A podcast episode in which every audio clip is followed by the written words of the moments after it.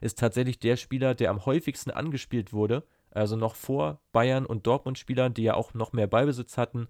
Für mich einer der unterbewertesten Spieler der ganzen Liga.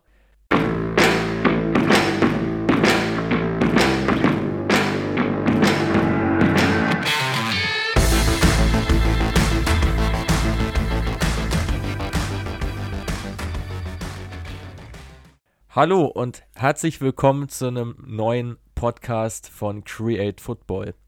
Heute soll es mal um die Bundesliga gehen, die ja morgen schon startet. Äh, und dafür habe ich mir einen Gast hier reingeholt. Es ist im Prinzip gar kein Gast, weil er bei uns ja, arbeitet. Jan, schön, dass du dabei bist. Ja, danke, dass ich hier sein darf. Wenn ich mich kurz vorstellen darf. Ich bin Praktikant, jetzt seit drei Monaten bei Create Football. Habe am Anfang kleinere Aufgaben bekommen. Ähm, mittlerweile wird mir auch ein bisschen mehr zugetraut. Ich habe coole Projekte, an denen ich mitarbeiten durfte. Ähm, einige auch in eigenständiger Natur. Und mittlerweile ähm, darf ich sogar mit im Podcast sprechen. Da freue ich mich sehr drüber. Und ähm, ja, bin gespannt, was wir heute herausarbeiten werden. Ja, vielen Dank, dass du dich da zur Verfügung stellst. Ähm, Quirin, ich glaube, einige von euch aus der Community haben schon gesehen, äh, war jetzt die letzten Tage ja in äh, Bern unter anderem unterwegs, hat beim Schweizer Fußballverband äh, einen Vortrag gehalten und äh, es steht deswegen für diese Podcast-Folge nicht zur Verfügung. Wir haben natürlich perfekten Ersatz mit dir gefunden, Jan. Ähm, vor allem durch deine Leidenschaft als ja, als Hobbymanager, möchte man ja schon fast sagen. Also du bist ja bei vielen Managerspielen so vertreten, äh, die so angeboten werden. Und ich glaube, da ähm, ist es ja auch erforderlich, dass man sich bestmöglich vorbereitet auf die neue Saison, oder? Definitiv. Also gerade die Zugänge, die Neuzugänge sind mega interessant immer. Ähm, manchmal kann man da echt günstige äh, Preise noch rausholen, aber auch gestandene Spieler ähm, mit neuem Trainer, vielleicht neuem System ändern natürlich ähm, ihre Ausrichtung vielleicht und äh, werden dann vielleicht weniger interessant oder mehr interessant. Ähm, das ist von ähm, Managerspiel zu Managerspiel immer unterschiedlich. Ähm, und ich denke, wir werden da heute genügend Spieler nennen, die hoffentlich ähm, sehr interessant sein werden und werden da schöne Sachen herausarbeiten. Und wie immer natürlich das Ganze komplett datenbasiert, so wie wir ja auch stetig vorgehen bei Create Football. Also da wird es auch wieder die ein oder anderen Fakten geben, auch zur letzten Saison. Wir haben euch ja gefragt bei Instagram, welche Sachen euch da besonders interessieren würden im Hinblick auf diese Folge. Auch davon haben wir eine ganze Menge reingenommen. Und deswegen, ja, würde ich sagen, nicht lange drum herum schnacken, Jan. Wir starten direkt rein äh, mit einem Aufsteiger. Genau. Die Spielvereinigung Kräuter führt äh, zweiter Aufsteiger äh, mit dem Head Coach Stefan Leitl, werden diese Saison höchstwahrscheinlich im 4-4-2 mit Raute, mit enger Raute starten, mit zwei zentralen Mittelfeldspielern. Ähm, ich habe immer zu jedem Verein einmal die Abgänge oder die namhaftesten Abgänge und die namhaftesten Neuzugänge rausgeschrieben. Bei Fürth ist es so, dass wir mit Anton Stach, David Raum und Paul Jeckel auf jeden Fall drei Stammspieler äh, haben, die Kräuter Fürth verlassen haben. Ähm, Sebastian Ernst und Merjim Mafrei sind noch zwei Spieler, die auf jeden Fall zu nennen sind. Ähm, auf der Zugangsseite hat man sich verstärkt mit Justin Hochmar und Gideon Jung in der Innenverteidigung beide. Da wird es wohl auf einen Zweikampf hinauslaufen, wer dann neben Bauer starten wird. Zudem hat man Adrian Fein von den Bayern verpflichtet, auch Jessic Nankam, ähm, der jetzt leider verletzt ist. Und dazu hat man mit Max Christiansen und Nils Seufert noch zwei zentrale Mittelfeldspieler. Genau. Was versprichst du dir oder was sagst du dazu ähm, über die Qualität der Neuzugänge und Abgänge? Ähm, ich finde, man hat ein bisschen an Qualität eingeboost. Wie siehst du das? Ja, das sehe ich ähnlich. Also gerade, glaube ich, der Abgang von David Raum schmerzt natürlich enorm mit seinen ja, wirklich vielen Torvorlagen, die er gegeben hat. Er ist ein sehr starker Spieler über die linke Schienenseite. Wir werden ihn dann ja später noch bei der TSG Hoffenheim ein bisschen thematisieren. Aber ich glaube, er fehlt den Fürtern schon enorm, weil er im Prinzip ja gar nicht ersetzt wurde. Also Justin ja. Hochmar ja auch tendenziell eher für die Innenverteidigung eingeplant, genau wie Gideon Jung. Ähm, und links ist im Prinzip ja nur, nur Itter im Moment zur Verfügung. Ähm, da soll wohl vielleicht noch jemand folgen, aber da hat, hat man sich schon ein deutliches Downgrade jetzt geschaffen. Und auch so die anderen Spieler, gerade im Mittelfeld, Stach und Ernst, waren ja auch extrem wichtig für die Fürther. Ähm, Adrian Fein, glaube ich, noch die, die namhafteste Verstärkung. Aber ich sehe den Kader insgesamt schlechter als im letzten Jahr. Ja, definitiv sehe ich auch so. Dazu hat man jetzt in der Vorbereitung auch nicht so brilliert. Drei knappe Niederlagen, dazu auch noch zwei Unentschieden. Und jetzt im DFB-Pokal zugegebenermaßen sehr unglücklich ausgeschieden aber gegen Babelsberg, ähm, wo man im Elfmeterschießen ausgeschieden ist, hätte man es vielleicht auch über die 90 Minuten regeln können. Deswegen bin ich auf jeden Fall gespannt. Erstes Spiel ist jetzt gegen den VfB Stuttgart, ähm, wie man sich da schlagen wird. Ähm, hast du denn vielleicht irgendeinen interessanten Spieler, den du so ins Auge gefasst hast? Ja, aus meiner Sicht ist das Paul Seguin im Mittelfeld, ähm, der ja auch häufig für Torgefahr sorgt, auch so als Dynamo ähm, zwischen den beiden Ketten agiert, im Prinzip wie ein Box-to-Box-Player, der aus meiner Sicht auf jeden Fall auch Bundesliga-tauglich ist. Ähm, für mich somit einer der interessantesten Spieler neben Marco Meyerhöfer, der über die rechte mhm. Verteidigerseite kommt und jetzt auch in der zweiten Liga schon einer unserer Ones to Watch von der vergangenen Saison war, ähm, die wir da thematisiert haben. Auch da mit extrem guten Torvorlagen, mit vielen Flankenversuchen, sehr viel, ähm, sehr vielen Offensiv-Zweikämpfen auch unterwegs. Ähm, also die beiden Spieler, glaube ich, ähm, sind noch am, am meisten hervorzuheben. Ansonsten, ja, im Pokal, du hast es schon angesprochen, also zwar ein Expected Goals von 5 gehabt, also hätte eigentlich 5-2 ausgehen müssen, aber ich meine, zwei Gegentore gegen Babelsberg sind natürlich auch gerade kein Qualitätsmerkmal für die Defensive.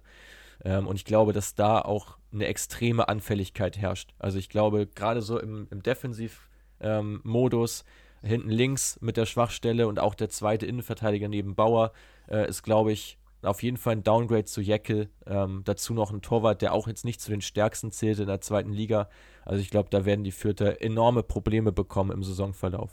Was denkst du? Ja, ja, denke ich auf jeden Fall auch so. Vor allem steht Stefan Leitl ja auch für Offensivfußball. Und wenn man das mal vergleicht mit anderen Aufsteigern, die es wirklich versucht haben, mit Offensivfußball ja. äh, sich in der Bundesliga zu etablieren. Mir fällt da ganz prominent der SC Paderborn ja. unter Steffen Baumgart ja. ein.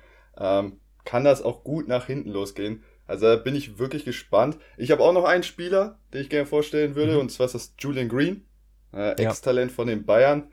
Ist für mich ein Advanced Playmaker, geht in viele Dribblings, äh, fast vier pro Spiel und sucht echt häufig den Abschluss. Ähm, bin gespannt, ob er das jetzt in der äh, ersten Bundesliga auch so äh, weiterführen kann. Wird natürlich deutlich schwieriger, aber ich finde, es sei ihm zu wünschen, dass er echt Top-Leistungen da abruft.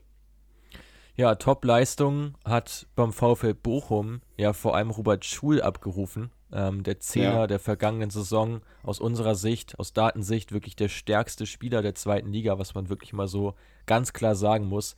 Extremen Anteil gehabt am, am Bochumer Aufstieg, ist jetzt für gerade mal 350.000 Euro weggewechselt. Ähm, ja, der Verlust wirkt, wiegt schon schwer, oder? Ja, denke ich auch. Wobei ich sagen muss, dass man jetzt nicht viel für ihn bekommen hat und wirklich viele Spieler verpflichtet hat. Ähm, mit Christopher Antwi Ajay, einen Außenspieler, mit Staphelidis, einen Linksverteidiger, Elvis Rex Bejai, einen zentralen Mittelfeldspieler, ähnlich wie Eduard Löwen und mit Takuma Asano wirklich so ein Low-Budget Stürmer, sag ich mal. Also alle die Spieler sind ablösefrei oder per Laie bekommen. Das Transferseite wurde jetzt nicht komplett ausgeschöpft, würde ich behaupten. Äh, ich bin echt mal gespannt, wie sich Bochum diese Saison ähm, zeigen wird. Ähm, was hältst du von den Neuzugängen? Ja, also mit, mit Löwen und Rekspekei, es sind, es sind ja im Prinzip beide Spieler so diejenigen, die Schul dann ersetzen sollen über den Saisonverlauf. Ja. Ähm, inwieweit das gelingt, ja, wird man sehen. Also Löwen noch recht gut durch, durch Freistöße auch äh, aufgefallen in der Vergangenheit, auch durch, durch Standardsituationen. Ich glaube auch, dass das das Hauptaugenmerk der Bochumer sein muss in der neuen Saison, dass man vor allem über die Standards zu Toren kommt, genau wie es Union Berlin in ihrer Aufstiegssaison gemacht haben, mit einem recht ähnlichen Ansatz, recht pragmatisches Spiel, ohne jetzt große Glanzmomente zu haben, aber bei den Standards, da musst du da sein, da musst du gefährlich sein und darüber auch, ja, 18, 19, 20 Tore generieren aus meiner Sicht. Und da ist Löwen natürlich dann wichtig als Standardschütze. Rex Spikai, der auch gute Ansätze hatte in Köln, ähm, kann auf jeden Fall, denke ich, ist er mehr, äh, also ja, auf jeden Fall ein guter Neuzugang für Bochum, auch für ihn persönlich, ja. um sich nochmal zu zeigen. Ob es in der Gesamtqualität allerdings dann ausreicht, ja, wird, wird man sehen. Was ich spannend finde, ist sonst noch die linke Seite. Du hast eben schon Anviet Jay angesprochen, aber auch Danny Blum und auch Gerrit Holtmann sind ja extrem temporeiche Spieler. Also wirklich, ja. würde bald sagen, die, also die drei Spieler auf dem linken Flügel alle mit Topspeed unterwegs. Ähm, das wird mit Sicherheit eine Aufgabe sein. Ähm, deswegen auch die Verpflichtung von Staphylidis und auch Danilo, der normalerweise auf der linken Abwehrseite spielt, sind ja beide sehr, sehr defensiv orientiert, beides Defensive Backs. Und ich glaube, da setzt man ganz klar darauf, dass sich der linke Flügelspieler ähm, und eventuell spielt ja einer auch auf der rechten Seite, dass die voll ins Tempo gehen, dass sie wirklich häufig in die Tiefe geschickt werden und man so auch über außen ja, zu vielen Flanken kommt. Was ja auch wiederum darauf hindeutet, dass man mit Sebastian Polter noch einen Targetman holen will. Ja, definitiv. Also zu Danilo habe ich auch noch ein paar Werte. Der ist wirklich extrem zweikampfstark im Defensiv-Zweikampf mit 65 gewonnenen äh, Prozent Zweikämpfen und äh, hat auch Position, äh, Ballbesitz bereinigt, Entschuldigung, äh, 10,4 Interceptions, was ein überragender Wert ist, wird zudem auch viel mit in den Spielaufbau involviert, mit insgesamt 51 Pässen. Also der hat auch wirklich eine prima, prima Zweitligasaison äh, gespielt. Ähm, dann noch einmal zu Takuma Asano. Ich als äh, VfB-Fan kenne ihn natürlich schon. Bei uns war er eher, sagen wir, unglücklich. Hat jetzt in Serbien eine wirklich überragende Saison gespielt in der letzten Saison. Hat in 33 Spielen 18 Tore und 8 Vorlagen ähm, erzielt. Dazu wirklich viele Dribblings mit einer extrem hohen Erfolgsquote von 70 Prozent häufig den Abschluss, ähm, den er sucht, aber hat auch das Auge für seinen besser positionierten Mitspieler mit 1,6 Torschussvorlagen pro 90 Minuten. Also da bin ich wirklich gespannt, ob er jetzt äh, nach seinen Stationen in Deutschland und äh, in Stuttgart und Hannover in Deutschland jetzt endlich den Durchbruch vielleicht schafft. Ähm, was traust du ihm zu? Ja, ähm, wirklich schwer zu sagen, ne? Also in der Bundesliga ja bisher wirklich sehr durchwachsene Leistungen gezeigt. Du hast es ja angesprochen beim VfB, ähm, wo er unterwegs war. Also ist mir da auch jetzt nicht unbedingt positiv in Erinnerung geblieben. Aber ja, wird, wird man mal abwarten, was, was von ihm da, da kommt. Also hätte jetzt auch, ja, wie gesagt, diese starke Saison in Serbien ist schon, ja, schon echt ein Faustpfand auf jeden Fall für ihn. Ähm, was mich noch interessieren würde, wie du die Innenverteidigung siehst, die ja mit Bella Kotschap und Leitsch extrem jung ist. Also Bella Kotschap 19 mhm. Jahre alt, Leitsch 23. Die beiden bilden das Innenverteidiger-Duo beim VfL. Ist ja schon eine sehr unerfahrene Abwehr. Ja, definitiv. Und Bella Kotschap wurde ja jetzt nach dem Pokalspiel, wo man sich erst in der Verlängerung mit 2 zu 1 gegen Wuppertal durchgesetzt hat, auch vom Trainer so ein bisschen angezählt. Ähm, wurde nach 45 Minuten ausgewechselt. Für ihn ist ein erfahrener Innenverteidiger gekommen. Also da bin ich wirklich gespannt, ob die in der ersten Bundesliga dem Druck standhalten, ob die sich da beweisen können. Weil ich denke, wenn, gerade Bella Kotschap gilt ja schon seit Jahren als Talent, könnte das auf jeden Fall der nächste Schritt in seiner Karriere sein und er könnte sich vielleicht auch für andere Vereine äh, in den Vordergrund spielen. Für andere Vereine sich in den Vordergrund gespielt hat auf jeden Fall Timo Hübers. Ähm, der ist ja nach Köln gewechselt aus Hannover, einer der stärksten Spieler der zweiten Liga in der vergangenen Saison, gemeinsam mit Patrick Meinker, einer von den beiden Top-Innenverteidigern. Der ist nach Köln mhm. gewechselt. Wie lief ja die Kölner Vorbereitung so? Also bis jetzt ungeschlagen. Man weiß nie, wie viel man auf die Testspieler wirklich geben kann. Aber mit vier Siegen und zwei Unentschieden, ähm, wie gesagt, ungeschlagen, noch keine Niederlage. Ähm, du hast Hübers angesprochen. Ähm, ich glaube, der Transfer war auch bitter notwendig nachdem man Sebastian Bonneau abgegeben hat, den wohl talentiertesten Innenverteidiger bei Köln. Generell spielt man ja mit Dreierkette, äh, Viererkette, Entschuldigung, bei Köln unter Steffen Baumgart jetzt. Ähm, neben Bonneau hat man noch äh, den Ismail Jakobs nach Monaco abgegeben und mit Dominik Drexler und Max Meyer auch zwei kreative Mittelfeldspieler ähm, verloren. Ähm, dazu oder hinzugekommen ist dafür Marc Uth von Schalke, war ja schon bereits bei Köln, ähm, versucht sich jetzt wieder zu beweisen, wird wohl hinter dem Stürmer den kreativen Part übernehmen. Und ähm, neben Uth sind auch Dejan Lubicic aus Österreich gekommen und der angesprochene Hübers. Da bin ich auf jeden Fall mega gespannt, ob der Hübers die Lücke von Bono schließen kann. Neben wen siehst du Hübers? Wer wird da deiner Meinung nach ähm, neben ihm auflaufen? Glaube ich, immer noch ziemlich offen. Also, was ich so aus Kölner Quellen gehört habe, ist, dass ähm, wohl Meret den Bankplatz bekommt. Ansonsten ist ja ein Dreikampf zwischen Psychos, Hübers und Meret um zwei Plätze. Ähm, ja. Wird wahrscheinlich auf Psychos und Hübers erstmal hinauslaufen. Ähm, wobei ich es ein bisschen komisch finde, weil Meret ja eigentlich ein sehr spielstarker Innenverteidiger ist, der auch sich übers Passspiel ein bisschen definiert. Äh, und ja eigentlich Steffen Baumgarten Trainer ist, der diesen Spielertyp sehr gerne mag. Man hat es in Paderborn gesehen mit Hünemeyer und Schonlau, eigentlich zwei sehr spielstarke Innenverteidiger immer ähm, aufgestellt. Ähm, ja, auch Hübers hat natürlich Qualität am Ball, steht ja völlig außer Frage, aber ich hätte eher Hübers und Meret gesehen. Äh, ein bisschen überraschende Entscheidung insofern. Generell wird sich das Kölner Spiel, denke ich, ziemlich verändern äh, unter Steffen Baumgart, der ja sehr stark auf dieses ja, 1 gegen 1, diesen schnellen Offensivfußball setzt, ähm, aber im Prinzip ja gar keine Flügelspieler so richtig zur Verfügung hat. Also mit mhm. Jakobs hat man einen abgegeben. Man will jetzt ja auch, glaube ich, eine Raute spielen, was ich so aus Vereinsquellen gehört habe. Ja. Ähm, mit, mit Uth vermutlich auf der 10. Vorne könnte Thielmann jemand sein, den man noch gar nicht so auf dem Schirm hat, der aber zu vielen Einsätzen kommen kann in dem neuen System mit Doppelspitze. Ähm, aber ja, Flügel im Prinzip, ja, relativ äh, leer. also wenige Spieler gerade da zur Verfügung, aber das ähm, gilt, glaube ich, für viele Vereine, die wir gleich noch ansprechen werden, auch aus der zweiten Liga. Könnte ein Trend sein generell der Saison, dass wieder mehr auf diese ja, variablen Achter, wie jetzt in Florian Kainz zum Beispiel gesetzt wird, die sich dann auch mal auf dem Flügel rausziehen lassen, ähm, aber ansonsten eben auch gegen den Ball sehr ja, im Zentrum das Ganze verdichten. Ja, sehe ich genauso. Die beiden Spieler, die du jetzt angesprochen hast, sind auch so meine Spieler, die ich, ähm, die man auf dem Zettel haben sollte. Jan Thielmann ähm, kommt ja viel über sein überragendes Tempo, soll auch wohl der Gewinner der Vorbereitung gewesen sein, hat fast jedes Testspiel gemacht. Also da bleibt wirklich abzuwarten. Seine Statistiken waren jetzt in den, oder seine Daten waren in den letzten Saisons jetzt noch nicht so überragend. Das ist auf jeden Fall ausbaufähig. Da bin ich gespannt, was er diese Saison leisten kann. Und auch zu Florian Kainz ist wirklich ein Spieler, der gerne seine Mitspieler in Szene setzt. Ähm, unter anderem weit über vier Flanken pro Spiel. Bin ich gespannt, ähm, wie er jetzt die zentralere Position ähm, definieren wird.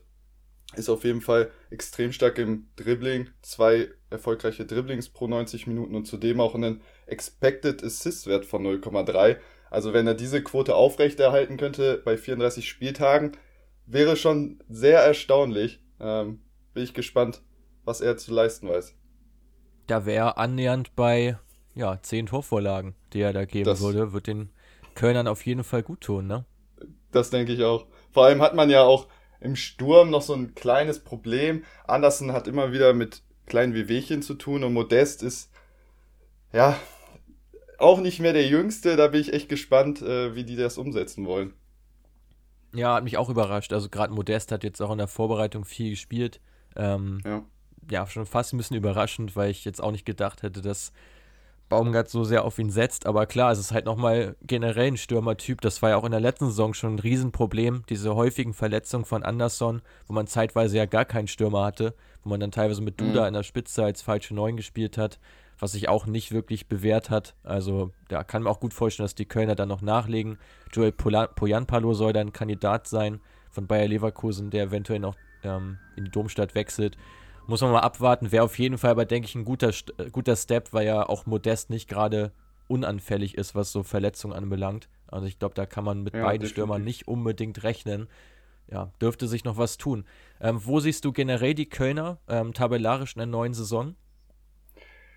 Uh, schwierig. Also ich habe tatsächlich ein Expected Points Modell gesehen, wo sie relativ hoch geschätzt wurden, hatten wohl eine sehr unglückliche Saison letzte oder vergangene Saison. Ich muss ehrlich sagen, sie haben viele Spieler mit Potenzial, einen André Duda, einen Jonas Hector, einen Thielmann, der sich auf jeden Fall noch verbessern kann, einen Keins, der letzte Saison lange verletzt war. Wenn man Skiri halten kann, auch ein überragender Spieler. Aber gerade die Defensive fehlt mir irgendwie so ein bisschen die Qualität. Also ich würde eher unteres Drittel sagen, aber auch nicht wirklich was mit dem Abstieg. Also Köln wird, glaube ich, nicht viel mit dem Abstieg diese Saison zu tun haben. Was sagst ja, du dazu? Ja, ja, ich denke, ich denke schon, dass einige Teams auch ähm, Ticken schlechter unterwegs sind als, als ja. die Kölner, aber ich glaube, dass Skiri da schon ein ganz entscheidender Faktor ist. Also wenn der tatsächlich noch wechseln sollte und man keinen Ersatz holt, dann äh, würde ich die Kölner da auch schon ganz klar im Abstiegskampf sehen. Ähm, ich glaube nicht, okay. dass sie dann damit mit so einem einschlägigen Tabellenplatz oder generell Tabellenmittelfeld was zu tun haben, weil ich glaube, dass der den vor der Abwehr noch eine ganze Menge auch, ja, ganz eine, generell eine ganze Menge abfedert an Angriffen mhm. und ja auch offensiv ein bisschen für Torgefahr sorgt. Also ist schon ein eminent wichtiger Spieler, glaube ich. Definitiv. Kommen wir zu einem Verein, wo ich glaube, dass er definitiv im Abstiegskampf dran teilnehmen wird. Und das ist Arminia Bielefeld. Unter Frank Kramer ist auch ein Verein, der nächste Saison höchstwahrscheinlich im 4-4-2 mit einer engen Raute auflaufen wird. Man hat zudem mit Ritsu Doan und Andreas Vogelsammer wohl so zwei sehr wichtige Spieler verloren. Unter anderem dann halt auch noch Marcel Hartel und Anderson Lukoki sowie Arne Meyer, den man wieder in Berlin abgeben musste ähm, hat sich dafür mit Spielern wie Masaya Okugawa, der jetzt fest verpflichtet wurde, verstärkt. Zudem zwei Stürmer mit, drei Stürmer sogar, mit Florian Krüger äh, aus Aue, Brian Lasme aus der zweiten französischen Liga und Yannis Serra. Zudem noch Alessandro Schöpf, äh, sind wohl so die namhaftesten Zugänge. Ähm, was denkst du? Ähm, ähnlich wie bei Fürth die Frage, eher Qualität, Qualität gewonnen oder verloren? Also ich glaube, generell hat man erstmal mit Rizzo Doan sehr viel individuelle Qualität verloren. Also ich glaube, das war ein absoluter Coup in der letzten Saison, dass man ihn ausleihen konnte. Äh, hat sich, glaube ich, extrem rentiert für die Bielefelder. Ich ähm, glaube, generell wird sich die Spielanlage jetzt ein bisschen ändern. So, man hat mit, mit Lasme schon mal einen Stürmer dabei, der jetzt auch mal andere Ansätze zeigt als die Targetmans, die ansonsten da zur Verfügung stehen, mit, mit Klos, auch mit Janis Serra, der wieder sehr, sehr ähnlich ist auch zu Klos. Ähm, ich glaube, das tut denen auf jeden Fall gut, nochmal einen dynamischeren Stürmer auch dabei zu haben. Bei Krüger muss man mal abwarten, ähm, ob er so wirklich ins System passt. Das, da bin ich mir auch sehr unsicher. Ich glaube, da müssten sie wirklich Doppelspitze spielen, dass Krüger da auf seine Einsätze kommt. Ähm, mhm. Das steht für ihn, glaube ich, so ein bisschen ja, im Wege. Ja, generell erwarte ich eine sehr schwere Saison für die Arminia, ähm, die auch in der letzten mhm. schon sehr viel Glück hatten beim Klassenerhalt, wären nach Expected Points ganz klar 17. gewesen, also zweiter Absteiger nach neben Schalke, ähm, legen demnach fünf Punkte hinter Werder, acht hinter Köln, wenn also alles nach dem statistischen Modell gelaufen wäre. Ähm, es lag vor allem ja an der wirklich grandiosen Torwartleistung von Stefan Ortega, ähm, der so mhm. als Spielgestalter aus dem Tor heraus agiert hat. Ähm, nicht nur als Ballverteiler, sondern eben auch mit den Prevented Goals. Ähm, also fast neun Gegentore wirklich verhindert, äh, ging komplett auf seine Kappe. Der hat eine Wahnsinnssaison gespielt und war auch mit ein Garant für den Klassenhalt. Ich glaube, es wird schwer, dieses Jahr das zu wiederholen äh, mit einer Mannschaft, die ja, sich jetzt auch nicht wahnsinnig verbessert. Also ich sehe die Qualität ungefähr gleich äh, wie im letzten Jahr. Hm. Ja, ähm, das, wo du gerade Ortega angesprochen hast, eine Zielfigur von ihm ist natürlich unser Targetman Fabian Klos. Äh, der war auch letzte Saison Top-Performer, was die Luftzweikämpfe angeht. Und zwar hat der 6,5 äh, Luftzweikämpfe pro Spiel gewonnen, ist damit äh, klar Erster und äh, hat auch insgesamt ähm, 14,4 gewonnene Zweikämpfe. Also es ist wirklich ein Tank, der da vorne gefühlt jeden Ball runterpflückt, äh, den Ortega ihm zuspielt. Und mit Brian Lasme hat man jetzt, du hast schon gesagt, einen eher zwei, äh, spielstarken äh, Stürmer verpflichtet, der aber auch extrem luftstark ist. Also gewinnt auch 61% seiner Luftzweikämpfe. Geht nicht in ganz so viele Kopfballduelle, aber trotzdem eine beeindruckende Quote. Sucht etwas häufiger den Abschluss als Klos. Da bin ich wirklich gespannt. Ich habe auch einige Stimmen gehört, was ich nicht ganz nachvollziehen kann, aber man hofft so ein bisschen auf einen Silas 2.0. Der wurde ja auch vor zwei Jahren aus der zweiten französischen Liga verpflichtet. Ich bin gespannt ähm, bei Bielefeld, wie die sich entwickeln. Die ähm, Vorbereitung war auch eher durchwachsen. Also nur ein Sieg, zwei Unentschieden, zwei Niederlagen. Dazu jetzt im DFB-Pokal 3 zu 6 gegen Bayreuth. Also gegen einen unterklassigen Verein drei Gegentore zu bekommen, ist schon sehr viel. Ähm, da bin ich gespannt, ob Ortega diese Saison wieder ähm, überperformen kann. Genau, ähm, bei mir stellt sich allerdings schon die Frage, so mit den Kopfballstarken Lassme, auch gut, Janis Serra nicht unbedingt, aber zumindest von der Größe her, äh, Fabian Klos noch dazu, dass man nicht eigentlich mehr Flanken schlagen müsste. Also aus meiner ja. Sicht, die, da jetzt mit einer engen Raute zu spielen, was ja scheinbar auch, oder was ja zumindest der, der Plan ist, denke ich mal. Also, dass man jetzt ohne klaren Flügelspieler spielt, weil man da ja auch wieder kaum Akteure für hat. Ähm, Im Prinzip ja genau wie schon bei den Fürtern oder auch bei den Kölnern. Ähm, ja, denke ich schon, dass es da vor allem auf die Außenverteidiger dann ankommt, da mal die eine oder andere Flanke reinzuschlagen, wo sie jetzt aber auch nicht unbedingt diejenigen sind, die das besonders häufig tun. Also da nee. bin ich mal gespannt, weil eigentlich müsste man sich, finde ich, einen Spieler holen, der einfach nur darauf aus ist, Flanken reinzuschlagen, weil das ja mit die größte Torgefahr auch erzeugt, oder?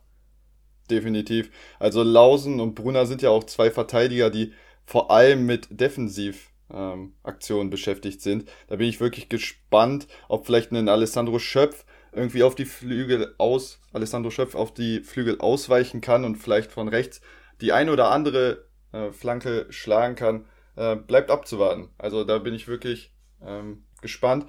Ich habe auch vernommen, dass die, der Frank Kramer neben der Viererkette auch eine Dreierkette eingeübt hat, mit Neuzugang Guilherme Ramos als äh, dritten Innenverteidiger. Vielleicht ist das eine Lösung, wenn Lausen und Brunner höher stehen. Ich weiß es nicht. Ja, kann ich mir auch, kann ich mir auch durchaus vorstellen. Vielleicht bringt es auch mehr Stabilität ähm, für die Bielefelder. Ähm, ja. Kann ich mir auch gut vorstellen, dass das so passiert. Aber ich glaube, wir sind uns einig, Bielefeld ganz klar im Abstiegskampf. Äh, wird, glaube ich, eine schwere Saison äh, für die Arminia. Ähm, wie siehst du denn die Hertha ähm, aus Berlin in der neuen Saison, die ja wirklich auch eine sehr, sehr schwankende Leistung gezeigt haben in der vergangenen Spielzeit? Unser Big City Club. Ja, unter Paul Dardai letzte Saison häufig im 3-4-2-1-System aufgelaufen. Diese Saison sieht es wohl so aus, dass er umstellt auf eine Viererkette mit drei Mittelfeldspielern und drei Stürmern. Ähm, man hat mit John Cordoba schon einen guten Stürmer verloren. Äh, Luca Detz dazu abgegeben, das äh, 18-jährige Talent, wo sich viele Fans auch gefragt haben, wieso. Vor allem hat man mit Mittelstädt und Plattenhardt jetzt auch nicht die höchste oder das höchste Bundesliga-Niveau. Und mit Sammy Kedira auf jeden Fall auch einen, eine Leitfigur verloren, Matteo Guendouzi, einen spielstarken Mittelfeldspieler verloren und Nemanja Radonjic auch nicht fest verpflichtet nach seiner Laie äh, aus Marseille. Dafür hat man einen Suat Serda geholt, jetzt vor kurzem auch einen Marco Richter. Äh, dann ist der Prince back in Berlin und jetzt hat man auch vor erst ein, zwei Wochen Stefan Jovetic geholt. Den finde ich mega interessant. Ähm, dazu ist Davy Selke auch zurückgekommen. Hat ja wohl in der Vorbereitung sehr stark gespielt. Wie hast du ihn gesehen? Ja, also für mich auch überraschend, weil ich eigentlich dachte bei der Jovetic-Verpflichtung, dass Jovetic tendenziell eher der Stürmer sein wird, der im System eine mhm. Härte spielt, aber es ist scheinbar wirklich Selke, der sich ja auch sehr gerne in Kopfballduelle wirft. Ähm, das war in der letzten Saison auch schon so zu sehen, ähm, da auch extrem viele geführt. Ähm, könnte eine ganz gute Connection sein, gerade mit Plattenhardt, der jetzt ja scheinbar dann doch wieder sehr hoch im Kurs steht nach dem Abgang von Netz, ähm, dass da auch ja, regelmäßig Flanken kommen, mit denen Selke gefüttert wird. Und ja, Jovetic finde ich auch super spannend. Ich mag den Spieler persönlich sehr, sehr gerne, ähm, weil er so extrem ja, variabel ist, sucht gerne das Dribbling, also über fünf Dribbelversuche pro 90 Minuten, ähm, bewegt sich gerne mal in so einen halb linken Raum. Das war mir auch vor der Datenanalyse gar nicht so bekannt, habe ihn eigentlich sonst immer eher als ja schon fast Strafraumstürmer gesehen, der zwar spielstark ist, aber jetzt auch nicht unbedingt immer so sehr auf die Außen ausweicht, aber gerade so die linke Seite scheint da schon prädestiniert zu sein für ihn, was ja auch ja letztlich dazu passt, dass er jetzt ähm, auch eher ein bisschen im Mittelfeld eingesetzt wird und nicht unbedingt als, mhm. als Spitze. Das ähm, scheint ja wirklich Davy Selke zu ja, zu spielen. Dazu sehr häufige Abschlüsse von Jovetic, der Montenegriner, mit über vier Versuchen, wenn man den Karrierewert nimmt. Also wirklich auf die ganze Karriere gesehen, wo er jetzt auch schon diverse Clubs durch hat. Ähm, immer wirklich sehr häufig den Abschluss gesucht. Ähm, ja, also wirklich eine, eine gute Option für die Hertha, wenn man ihn in die Spur bekommt. Ja, sehe ich genauso. Ich tendiere dazu, dass es wird ja immer noch ein Kunja-Abgang spekuliert. Ähm, ist zwar jetzt im Training erschienen, aber er könnte natürlich um Selke herumspielen und damit so ein bisschen die Rolle eines Kunja übernehmen. Er ist nicht mehr der Jüngste. Ich hatte genau die gleichen Daten rausgesucht, weil ich ihn so interessant fand. Ähm, ich habe aber auch einen Spieler, den wahrscheinlich keiner auf dem Zettel hatte. Und zwar ist es der Spieler mit den meisten gewonnenen Zweikämpfen auf 90 Minuten hochgerechnet. Und das ist Sefuig Also war für mich auch sehr überraschend, war damit der Top-Performer, was die gewonnenen Zweikämpfe in der letzten Saison einging. Als rechter Verteidiger. Ich habe ihn irgendwie immer so als den dribbelfreudigen Rechtsverteidiger gesehen, aber dass er doch so zweikampfstark ist, hat mich dann überzeugt. Ähm, mit dem neuen System, mit Dardai, ähm, die Vorrunde unbesch unbeschadet überstanden. Sechs Siege, drei Unentschieden, ähm, ungeschlagen. Auch im DFB-Pokal etwas glücklich ähm, durchgekommen in der 90. Minute, aber der von dir gerade schon thematisierte David, Davy Selke, äh, der da den Siegtreffer äh, per Kopf erzielt hat. Ich bin auf jeden Fall gespannt. Also ich traue den Berlinern eine deutlich bessere Saison als die letzte zu. Äh, wo siehst du sie am Ende der Saison? Ja, ich denke auch besser als letzte Saison sollte es werden. Waren ja auch so ein bisschen Unterperformer, haben acht Punkte weniger geholt als nach Expected Points. Also da auch die negativste Bilanz aller Bundesligisten gehabt. Also hätten schon einen Tick weit höher stehen müssen. Da sehe ich sie jetzt auch ähm, schon irgendwo zwischen Platz 8 und und 12 würde ich sie ungefähr einkategorisieren. Ich glaube nicht, dass es jetzt direkt für die Euroleague reicht oder sogar noch höher. Dazu muss sich die Mannschaft einfach noch zu sehr finden, die jetzt ja auch wieder mhm. ein bisschen erneuert wurde. Du hast ja die Abgänge und Neuzugänge angesprochen. Da hat sich jetzt auch wieder eine ganze Menge getan im System äh, der Herr Tana. Ähm, was ich auch spannend finde, ist so die Frage in der Innenverteidigung, wer sich da festspielt, äh, wo ja der Trainer so ein Dardai ähm, darüber hinaus ja noch Boyata, Toruna Riga und Niklas Stark spielen. Ähm, mhm. Eigentlich für mich gerade so Boyata und Torunariga müsste aus meiner Sicht eigentlich das Duo sein, rein qualitativ, aber Dardai scheint ja eine sehr heiße Aktie zu sein. Ähm, ja. ja. man will da auch, würde ja dem Trainer nichts unterstellen wollen, aber es ist schon teilweise ein bisschen sonderbar, dass gerade Dardai und Stark jetzt zuletzt ähm, auch wieder gespielt haben. Auch Niklas Stark sehe ich auch nicht besonders als Leistungsträger sportlich gesehen. ist halt, glaube ich, mhm. wichtig für die Kabine. Ähm, übernimmt ja auch häufiger mal das Kapitänsamt. Also ja, finde ich aber auch eine, eine schwierige, ähm, schwierige Position, weil ich glaube, dass es da auch zu Unruheherden kommen kann, je nachdem, wer sich da äh, auf Dauer festspielt. Ja, definitiv. Also ich sehe das genau wie du. Ich hätte auch die zwei Spieler mit Boyata und Toruna Riga eigentlich in der Innenverteidigung gesehen. Ähm, aber Dardai hat ja schon nach seiner Ankunft letzte Saison äh, gezeigt, dass er zu anderen Entscheidungen kommt mit Klünter, Stark und Dardai, die Dreier, die die Dreierkette gebildet haben. Hätte so wahrscheinlich auch niemand auf dem Schirm gehabt. Ich bin gespannt, ähm, was die zwei Innenverteidiger, die er jetzt wohl spielen lassen wird mit Stark, Dardai, ob die diese Saison nochmal besser performen können. Kommen wir am besten direkt zum nächsten Club, außer du hast noch was?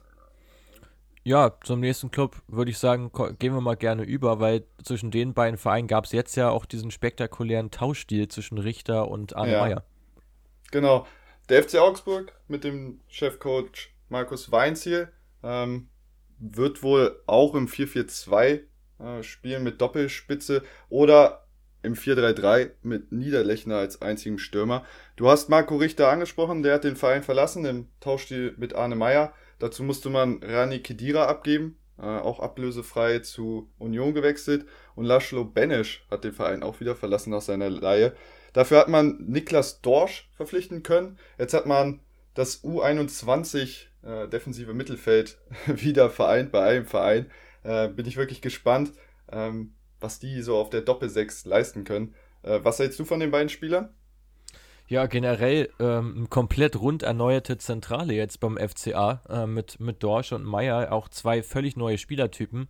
Also ein Deep Lying Playmaker mit Niklas Dorsch, der hat den Augsburgern in der letzten Saison wirklich massivst gefehlt aus meiner Sicht, was ja auch ein, ein, ähm, so die, die Ursache dafür war, dass das Spiel der Fuggerstädter da extrem unansehnlich war. Ich glaube, da spricht man äh, ja Fans aus der Seele, äh, die sich das ähm, 34 Spieltage angetan haben. Das war wirklich kein schöner Fußball, der da gespielt wurde, weil natürlich mit Strobel, Grueso ähm, und auch Rani Kedira jetzt nicht die spielstärksten Mittelfeldspieler zur Verfügung standen. Das ändert sich mhm. jetzt mit Dorsch und auch mit Arne Meyer, der so als Holding-Mitspieler agiert, der viel für die Balance zuständig ist zwischen Defensive und Offensive. Man hat gesehen bei der U21, wie die beiden harmonieren können. Spannend finde ich jetzt, dass Augsburg ja einfach trotzdem kein Top-Team ist in der Bundesliga. Also schon sich darauf einstellen muss, in vielen Spielen die äh, technisch und ja, die, einfach die technisch unterlegene Mannschaft zu sein. Und ich glaube, dass das ja, spannend sein wird, wie die beiden das dann lösen. Wenn du weniger Ballbesitz hast, musst mehr gegen den Ball arbeiten, ähm, ob es dann immer noch so gut harmoniert oder ob du dann auch wieder ein Ungleichgewicht hast. Das wird man sehen. Ich bin mir auch nicht ganz sicher, ob die beiden sich so über die ganze Saison festspielen oder ob es dann doch wieder in vielen Spielen gegen deutlich bessere Teams eher ein Grueso vielleicht in die Startelf schafft, äh, der dann nochmal so diesen mhm. Defensivanker gibt äh, und dass einer von den beiden dann äh, ja im Prinzip seinen Bankplatz bekommt. Ja, bin ich auch auf jeden Fall gespannt. Ähm, man hat ja in der Innenverteidigung auch einen U21 oder einen ehemaligen U21-Spieler mit Udokai. Äh, daneben Joveleo, der Kapitän, wurde jetzt in der Vorbereitung häufig durch Frederik Winter, äh, einen 20-jährigen Neuzugang, ersetzt. Hat wohl seine Chance auch gut genutzt. Bleibt abzuwarten, ob Joveleo wieder fit wird vor dem ersten Spieltag. Ähm, ich bin auf jeden Fall gespannt. Die Vorbereitung war ausgeglichen, ein Sieg, zwei Unentschieden, eine Niederlage. Im DFB-Pokal hat man nach Rückstand das Spiel gegen Greifswald noch gedreht. Auch hier zwei Gegentore gegen einen wirklich unterklassigen Verein. Dafür auch vier Tore geschossen. Ähm, Niederlechner ist wirklich ein Stürmer, der letztes Jahr wohl wenig Vertrauen von seinem Trainer bekommen hat. Erst nach dem Verein, ach, Coachwechsel zu Weinziel äh, wieder richtig aufblühen konnte ähm, weil der hat auch einen extrem hohen Expected Goals Wert. Also für einen Augsburger Stürmer einen Expected Goals Wert von äh, 0,4 Toren finde ich schon beeindruckend. Also ich traue ihm auf jeden Fall diese Saison wieder mehrere Tore zu. Ähm, muss auch sagen, ich habe ihn mir bei einem Managerspiel geholt, ähm, weil ich sehr große Stücke auf ihn halte. Äh, zudem hat man mit Ruben Vargas, glaube ich, so, nachdem man Marco Richter abgegeben hat, nur noch einen wirklich spielerstarken Spieler. Ähm, Ruben Vargas, äh, 2,7 Beschleunigung, war damit der Spieler, der die zweitmeisten äh, Beschleunigung angezogen hat letzte Saison.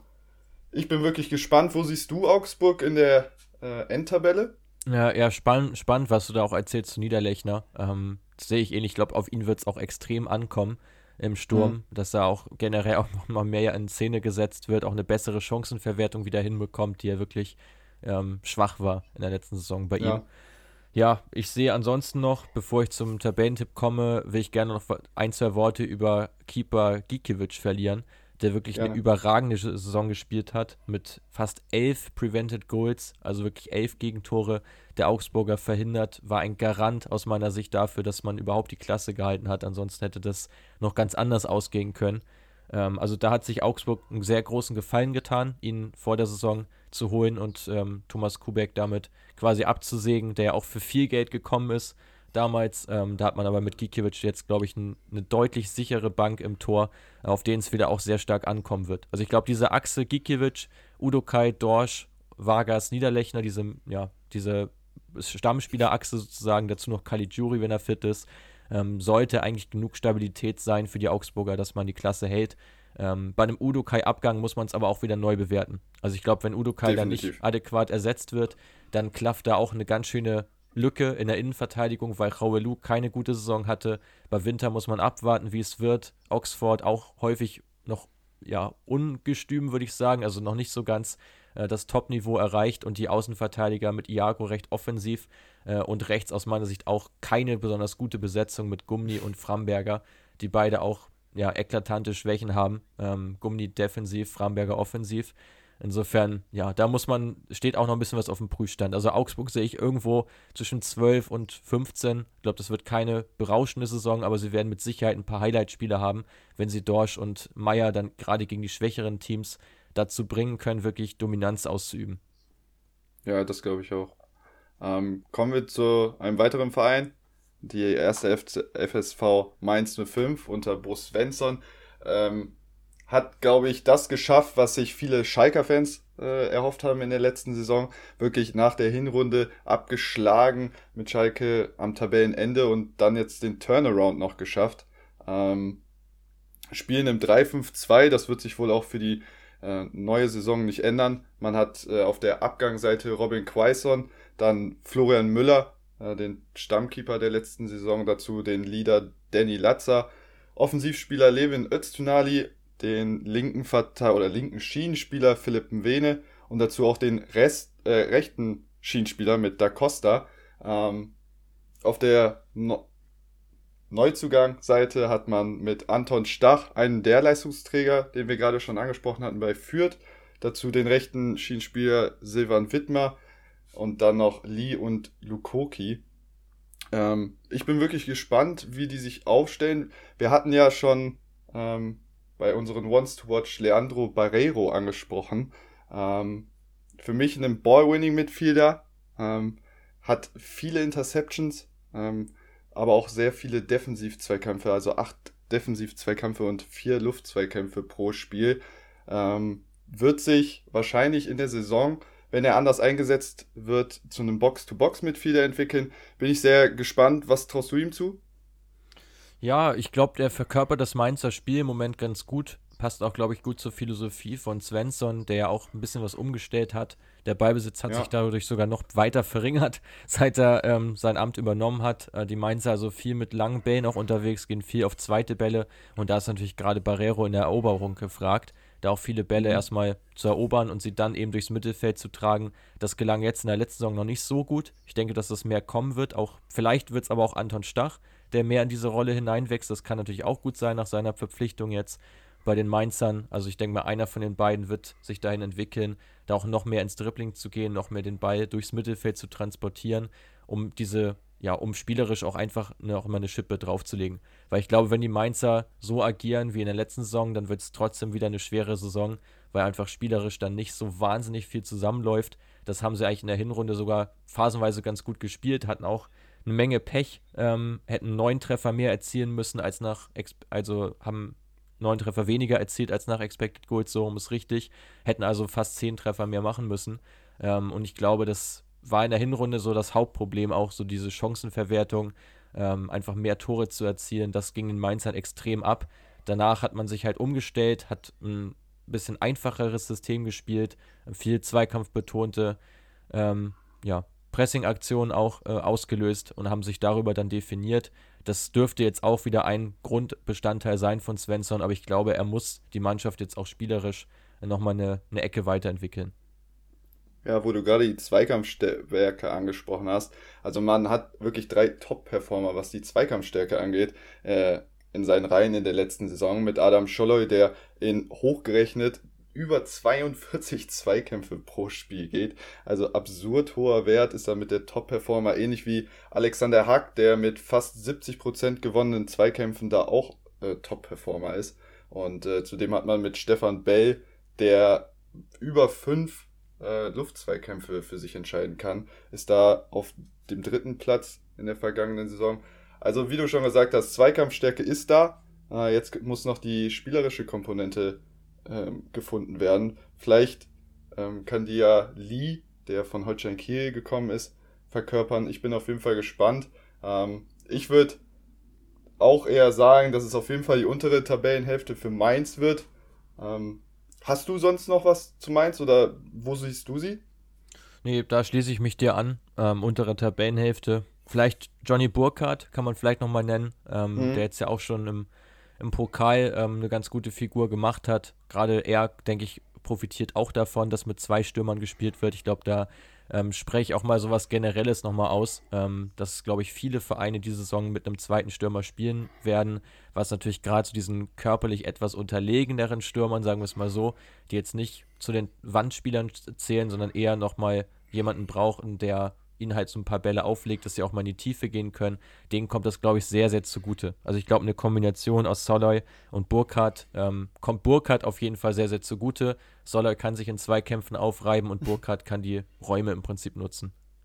Ja, das sehe ich ähnlich. Gut, kommen wir zum nächsten Verein, der TSG Hoffenheim unter Sebastian Hoeneß. Wird wohl in dieser Saison auch das 4-2-3-1 ähm, beibehalten. Hat wirklich keine äh, nennenswerten Abgänge, also nur Richards und Cessignon, die wieder nach Laien zu ihren Stammvereinen zurück sind. Äh, dazu, dafür wurde Sebastian Rudi jetzt fest verpflichtet. Äh, dazu Angelo Stiller, wirklich war ja anscheinend eine Wunschverpflichtung seines Trainers und äh, den gerade schon thematisierten David Raum. Ähm, gerade auf der Sechserposition hat man jetzt natürlich echt viele Spieler mit äh, Grilic, Samaseku, auch Geiger, der nach einer langen Verletzung wieder fit ist. Dazu den festverpflichteten Rudi. Welche Doppelsechs würdest du da sehen? Ja, ich denke, es läuft auf Samaseku und, und Grilic erstmal hinaus. Wobei man bei Grilic auch gucken muss, ob er überhaupt noch bleibt. Ähm, ist ja auch mhm. ein Spieler, dessen Vertrag 22 ausläuft. Aus meiner Sicht ist Angelo Stiller auch sein direkter Ersatz schon, der jetzt verpflichtet wurde, der sich jetzt vielleicht, also im besten Falle, eine Saison hinter ihm so ein bisschen etablieren kann. Und äh, ich denke ganz stark, dass er zur neuen, also übernächste Saison, wenn man so will, äh, seinen Stammposten auch einnehmen wird. Also ich glaube, da haben die mhm. Hoffenheimer mhm. einen Coup gelandet, ihn auch zu verpflichten, genau wie bei David Raum, auch ablösefrei gekommen. Also ich finde, die haben auf dem Transfermarkt viel richtig gemacht. Auch diese linke Seite endlich mal adäquat besetzt, wo man sonst mit Marco Jon teilweise gespielt hat, der aber auch jetzt noch nicht so ganz das Top-Niveau nachgewiesen hat. Jetzt hat man zwei Wingbacks mit Raum und mit Kader Schabek. Ähm, was mich überrascht, dass man jetzt ja zuletzt auch Viererkette gespielt hat. Das ähm, mhm lag vermutlich dem zugrunde, dass Kader Schabek verletzt gefehlt hat, hoffe ich zumindest, weil ansonsten beraubt man sich aus meiner Sicht jeglicher Stärken, wenn man Raum und Kader Schabek als Außenverteidiger einsetzt, weil sie natürlich deutlich defensiver nochmal spielen müssen, als wenn man äh, aus beiden Schienenspieler macht. Ja, definitiv. Vielleicht liegt es auch so, aus meiner Sicht ist Hoffenheim in der Innenverteidigung quantitativ sehr gut aufgestellt, aber qualitativ ähm, aus meiner Sicht nicht so stark mit ja. Akpo Guma und daneben einen Posch, einen äh, Bikcakcic, der jetzt auch nach einer langen Verletzung wieder zurückkommt, einen Hübner, der immer noch angeschlagen oder verletzt ist, vielleicht im Aufbautraining, ich weiß es nicht ganz genau, ähm, würde den natürlich, ah, Kevin Vogt habe ich auch vergessen, ähm, ich weiß es nicht. Also ich hätte auch gedacht, dass sie eher mit Dreierkette spielen, weil, wie du schon gesagt hast, also die zwei Wingbacks sind sehr stark, ist viel zuzutrauen. Äh, hätte mich auf jeden Fall gefreut. Äh, bin auch gespannt, vielleicht kennt es Höhnes ja auch im Laufe der Saison. Ähm, ja, die Vorbereitung eher positiv, würde ich es nennen. Äh, zwei Siege, ein Unentschieden, eine Niederlage im DFB-Pokal. Auch eher ein Kampfspiel. Ähm, gegen Viktoria Köln. Erst in der Verlängerung weitergekommen. Ähm, ich bin gespannt, was sie jetzt in der neuen Saison leisten können. Ähm, hast du noch was? Irgendeinen inter interessanten Spieler, den du genauer ans Auge gefasst hast? Ja, sogar eine ganze Menge zu Hoffenheim. Also erstmal bei den Innenverteidigern sehe ich das genau wie du. Ich verstehe da auch ehrlich gesagt nicht, ähm, warum man sich da nicht verstärkt, weil eigentlich auch das Geld durchaus da sein müsste. Man hat zwei ablösefreie Zugänge gehabt. Ähm, also da sich jetzt vielleicht für 5, 6, 7 Millionen mal einen Innenverteidiger zuzulegen, der wirklich über ein sehr gutes Bundesliga-Niveau verfügt, wäre aus meiner Sicht sehr angebracht. Ähm, vielleicht schafft es Bogart in dieser Saison, ähm, sich noch weiter aufzuschwingen zu einem der Stamminnenverteidiger. Das wäre auf jeden Fall wünschenswert. Aber sonst bin ich komplett bei dir, ähm, dass da ja. auf jeden Fall die Problemzone schlechthin herrscht. Ähm, ich habe noch mal was vorbereitet und zwar würde ich von dir gerne wissen, was du denkst, so als stellvertretend für alle Zuh Zuhörer hier, ähm, zu welchem Spieler diese Stats gehören. 76% gewonnene Dribblings, 0,4 Expected Goals, 0,32 Expected Assists, also auch bei den Vorlagen sehr, sehr stark, 1,5 kreierte Chancen pro Spiel und 6,6 bei Aktionen im Strafraum. Was denkst du, welcher Hoffenheim-Spieler ist es? Ich würde stark auf Kramaric tippen, obwohl der Tipp wahrscheinlich zu offensichtlich wäre. Ähm, nee, ich gehe doch mit Kramaric. Genau, ich hätte das auch gedacht. Und es ist Sargis Adamian. Für mich einer oh. der unterbewertesten Spieler der ganzen Liga, ähm, der auch ja. einfach stark darunter leidet, dass eben Kramaric vor ihm steht. Weil ich glaube, mhm. wenn Kramaric nicht da wäre ähm, und man ihm einfach mal mehr Einsatzzeit schenken würde, dann würde da eine ganze Menge passieren. Also jeder Bundesliga-Manager, der es gerade hört, vielleicht mal drüber nachdenken, Adamian zu holen. Der ist jetzt natürlich nicht mehr der allerjüngste äh, bei den Hoffenheimern, aber ich glaube, dass der in einem Team, wo er mehr spielen würde, auch noch viel mehr Impact hätte. Also man sieht es ja an ja. den Daten, wenn er gespielt hat, auf 90 Minuten gerechnet, wirklich herausragende Statistiken ähm, als Shadow Striker, also als, als hängende Spitze. Ähm, ja, aus meiner Sicht total unterbewertet. Ähm, also auch wirklich mit der Spieler aus der ganzen letzten Saison, der eigentlich ähm, gemessen an seinen Leistungen viel zu, wenig, viel zu wenig Spielzeit bekommen hat. Mhm. Ja, wenn du das so ansprichst, äh, habe ich auch einen richtig starken Stürmer, der erst 19 Jahre alt ist und jetzt in der Vorbereitung auch schon etliche Spiele gemacht hat. Rüter, ähm, auch hochgerechnet auf 90 Minuten, ähm, begibt sich in 35 Zweikämpfe, davon über sieben, fast acht Luftzweikämpfe. Äh, hat einen extrem hohen Expected Goals Wert von auch wieder fast 0,4, also ähnlich zu Niederlechner, bringt sich also in gute Abschlussmöglichkeiten. Äh, und hat auch echt, also er weiß, wo das Tor steht, weil 59% seiner Schüsse landen auf dem Tor. Ähm, ich bin gespannt, ob er diese Saison den Durchbruch äh, schafft. Ich weiß nicht, ob das auch einer der Spieler war, die du rausgeschrieben hattest. Ja, ich denke, man muss ihn auf dem Schirm haben. Also ich glaube, das Wesentliche für die Hoffenheimer Saison ist eigentlich, dass sie ihre Qualitäten bestmöglich einsetzen. Weil die Qualität mhm. ist absolut da. Aus meiner Sicht kann man mit dem Kader, wenn, wie gesagt, Innenverteidigung vielleicht mal ein bisschen ausgeklammert, aber mit dem ganzen Rest kann man im Prinzip um die Euroleague auf jeden Fall spielen, aus meiner Sicht. Du musst es einfach jetzt schaffen, die Flanken von David Raum so einzubinden, dass er auch einen Abnehmer hat, weil das macht aus meiner Sicht wenig Sinn, mit Kramaric als einziger Spitze zu spielen, so stark er auch sein mag. Aber ich würde Kramaric eher auf einer Halbposition dahinter sehen und halt wirklich mit einem kopfballstärkeren Spieler agieren, der auch ein bisschen größer ist, eben wie ein Munas Dabur, oder vielleicht auch ein Rüter, der da auch viel in diese Zweikämpfe involviert ist äh, in der Luft. Weil ich glaube, das wird für Hoffenheim wirklich wichtig sein, schwer ausrechenbar zu sein, auch über Flanken zum Erfolg zu kommen und jetzt nicht nur vom Baumgartner und Kramaric ähm, vom Boden her quasi übers Dribbling ähm, zu Torchancen zu kommen. Also diese Unausrechenbarkeit bei Hoffenheim muss, muss eigentlich das oberste Ziel sein. Dazu gab es ja auch viele Diskussionen um Hoeneß, dass er jetzt stiller bekommen hat als seinen Wunschspieler, deutet für mich darauf hin, dass man schon mit Hoeneß auch ganz klar plant und jetzt auch nicht nach einem verkorksten Saisonstart da den Wechsel vollziehen würde. Ähm, nichtsdestotrotz finde ich, muss man mit dem Kader auch jetzt ein bisschen mehr erreichen als in der letzten Saison, wo es am Ende nur Platz 11 war. Ja, also ich stimme dir ja voll zu, wobei man natürlich auch erwähnen muss, sie hatten letztes Jahr wirklich viel Pech, was Ausfälle angeht. Es waren ja nicht ja. nur Verletzungen, es waren ja auch teilweise Corona-Infektionen äh, weshalb die Spieler nicht spielen konnten.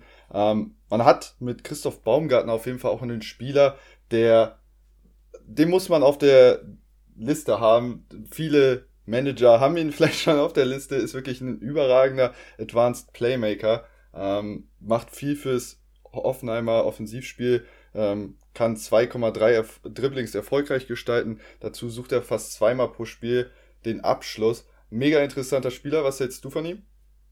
Ja, absolut, absolut. Also ich glaube, Baumgartner auch einer, der total unausrechenbar ist.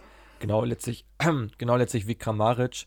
Ähm, dazu mhm. ja noch Robert Sko, der extrem schussgewaltig ist. Also ich finde, Hoffenheim hat viele unterschiedliche Stärken.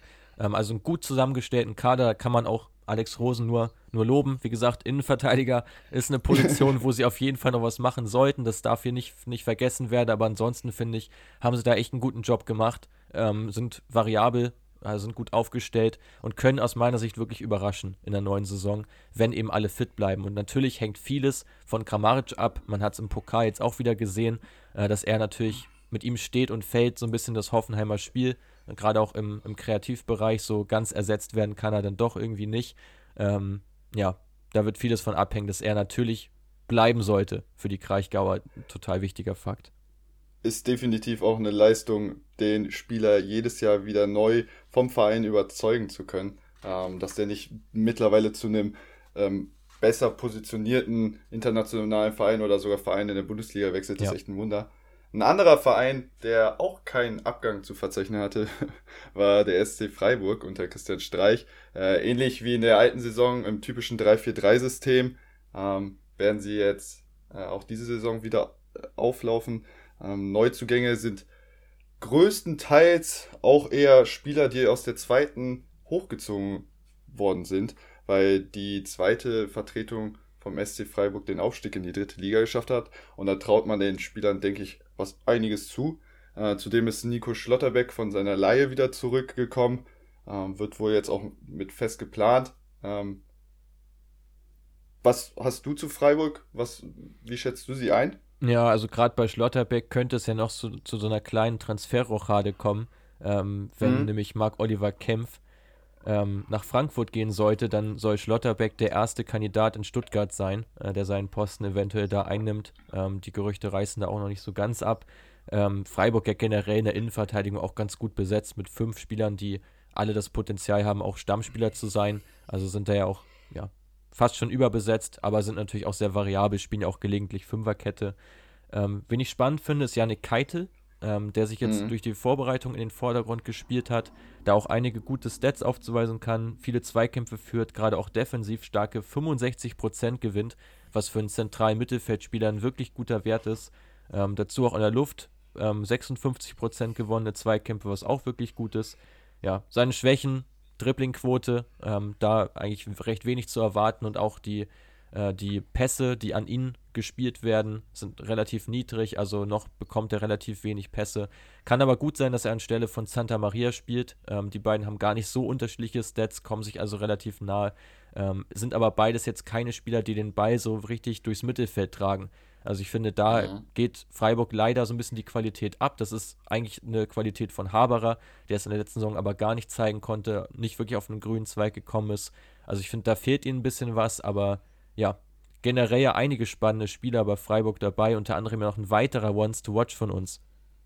Ja, da sprichst du schon an. Demirovic ähm, ist ein klasse Stürmer, konnte oder wurde oft ähm, mit Nils Petersen ähm, rochiert, ähm, spielt extrem mannschaftsdienlich, also geht in für einen Stürmer überragende 5,5 Defensiv-Zweikämpfe, dazu 8 Luft-Zweikämpfe und wo ich die Mannschaftsdienlichkeit angesprochen hat, hat letzte Saison, und das hatte ich gar nicht auf dem Schirm, 10 Assists gegeben. Also der spielt echt für einen Stürmer gerne nochmal rüber auf den besser positionierten Mitspieler. Ähm, genau, zu Christian Günther noch ganz kurz. Ähm, ist einer der Dauerbrenner letzte Saison gewesen, hat die drittmeisten Einsatzminuten, über 3200, um genau zu sein, ist 3237. Ähm, wurde ja auch für seine Leistungen der letzten Saison so ein bisschen belohnt, wurde in die Nationalmannschaft äh, einberufen. Was hältst du äh, von dem Spieler Günther? Ja, also eine absolute Institution bei den Freiburgern. Man sieht es ja auch daran, dass es im Prinzip gar kein Backup für ihn gibt. Ähm, der nee. spielt quasi immer. Ähm, ansonsten würde vermutlich Kübler mal die Seite wechseln, falls da doch mal zum Ausfall kommt. Also immer aktiv, immer dabei. Eine absolute Konstante, rotiert auch nie raus. Also Ganz mhm. wichtiger Spieler für den SC Freiburg. Ähm, ich will Demirovic noch kurz abschließen, wo ich auch nochmal auf seine Schussgenauigkeit hinweisen möchte, die mit 53 Prozent auch wirklich gut liegt. Chancenverwertung war sein großes Problem noch in der vergangenen Saison. Ich gehe aber mal stark davon aus, dass er einfach mehr spielen wird jetzt in der neuen Spielzeit, ähm, wo er ja. sich jetzt auch mehr an den Fußball bei Freiburg gewöhnt hat, auch das Verstreich von ihm verlangt, diese Defensivarbeit auch gut verinnerlicht hat. Also ich gehe davon aus, dass er mehr spielen wird und ja, bei einem guten Verlauf der Freiburger Saison, wo er auch mit Grifo ein guter Vorbereiter da ist, auch mit Günther ein starker Flankengeber, wo Dimirovic per Kopf auch eine gute Möglichkeit hat, an, auf Tore zu kommen. Also ich erwarte viel äh, von Dimirovic jetzt in seinem zweiten Jahr. Ist für mich von den unbekannteren Stürmern, wenn man jetzt vielleicht von Lewandowski, Haaland und Silva mal absieht, auch Kramaric, da weiß man, was sie können, Weghorst, man weiß, was sie können, aber ich finde, dahinter ist äh, Demirovic der spannendste Stürmer der neuen Bundesliga-Saison. Also soweit würde ich mich wirklich aus dem Fenster lehnen. Ähm, wenn natürlich jetzt, also zum Stand heute, natürlich 12. August, man weiß nicht, wer noch kommt, aber zum Stand heute würde ich wirklich so weit gehen. Ganz, ganz spannender Mann, ähm, mit mehr Einsatzzeit, mit Sicherheit nochmal eine Leistungssteigerung möglich. Ja, dann bin ich auf jeden Fall gespannt. Freiburg generell wirkt ja sehr eingespielt. Wir haben es gerade schon thematisiert, kaum nennenswerte Abgänge, auch wirklich auf der Neuzugangsseite jetzt nicht so viel passiert. Ähm, ich schätze, wenn ich meine persönliche Meinung dazu abgebe, ähm, dass mindestens zehn Spieler, die letzte Saison Stamm gespielt haben, auch nächste Saison wieder Stamm spielen. Ja. Ähm, ja. Würdest du sagen, wieder Tabellenmittelfeld oder wo siehst du Freiburg jetzt nächste Saison? Ja, also mindestens das, wenn nicht sogar Tendenz nach oben weil ich glaube, dass die okay. Freiburger auch ein Nutznießer davon sein können, dass es extrem viele Trainerwechsel wieder gab äh, bei anderen mhm. Vereinen und Freiburg einfach sehr, sehr eingespielt ist, wo jeder weiß, ähm, was seine Aufgabe ist. Dazu haben wir ja noch gar nicht angesprochen, im Tor ja auch ein Wechsel. Da wird jetzt ja Marc Flecken Stimmt. spielen, ähm, anstelle von Florian Müller, der ja wieder erst zurückgekehrt ist, dann nach Stuttgart verkauft wurde. Ähm, genau, also da auch nochmal ein sehr spielstarker Torwart. Da schwärmen viele Freiburger von, dass er fußballerisch extrem gut sein soll. Ähm, hatte, hatte häufig so das Pech mit Verletzungen, wäre wahrscheinlich schon zur letzten Saison die Eins gewesen, hat sich dann ja recht früh verletzt. Dann kam doch noch Flo Müller, der dann einfach vor ihm stand und auch eine wirklich sehr gute Saison gespielt hat. Zu ihm kommen wir gleich bei den Stuttgartern nochmal. Ähm, ja, also Freiburg schon auch für mich ein Kandidat ähm, für einen einstelligen Tabellenplatz auf jeden Fall. Ähm, also ich glaube nicht, dass sie schlechter abschneiden als in der letzten Saison, wo sie Zehnter wurden. Ja, dann haben wir ja mit Flecken den einen Spieler, der letzte Saison nicht Stamm gespielt hat. Genau. Kommen wir jetzt zu meinem Lieblingsverein, dem VfB Stuttgart. Unter Pellegrino Matarazzo wird wahrscheinlich auch wieder das 3-4-2-1-System mit den zwei Halbpositionen hinter dem äh, Stoßstürmer Sascha Kalajdzic sein. Äh, auf der Abgangsseite hat man mit Nico Gonzalez auf jeden Fall einen extrem talentierten Offensivspieler verloren. Dazu Gregor Kobel, den wir äh, an die Dortmunder abgeben mussten und Gonzalo Castro, dessen Vertrag leider nicht verlängert wurde. Dafür hat man auf jeden Fall vielversprechende äh, junge Spieler dazugeholt, unter äh, anderem Chris Führig, der jetzt sich leider im Testspiel direkt das Schlüsselbein gebrochen hat. Dazu der von dir gerade angesprochene Florian Müller für die Torwartposition, um Kobe 1 zu 1 zu ersetzen. Und dann hat man mit Ömer Beyaz äh, einen sehr talentierten türkischen Offensivspieler äh, der jetzt wohl noch auf seine Arbeitserlaubnis wartet, bis er 18 ist oder warten muss. Äh, und dazu hat man aus der zweiten Mannschaft einen Stürmer hochgezogen mit Mohamed Sanko, der, von dem ich persönlich sehr viel erwarte. Äh, ein ganz anderer Stürmertyp wie Sasa Kalajdzic. Ähm, ja, was traust du den Stuttgartern in der nächsten Saison zu? Welche Spieler ähm, möchtest du einmal ins rechte Licht rücken? Ja, also als erstes würde ich sagen, ist es, glaube ich, ähm, das wissen aber auch, glaube ich, die meisten, dass Wataru Endo in der letzten Saison wirklich überragend gespielt hat. Dreh- und Angelpunkt war bei den Stuttgartern. Äh, dazu auch die meisten Tacklings gewonnen hat über die gesamte Saison gesehen. Das ist jetzt ein totaler Wert, kein pro 90 Minuten Wert. Ähm, da ganz knapp äh, einen Tackling mehr gewonnen als Xaver Schlager vom VfL Wolfsburg. Ähm, dazu aber auch spielerisch extrem stark. So diese Mischung aus Deep Lying Playmaker und Ball-Winning Midfielder wirklich extrem ausgeprägt bei Endo.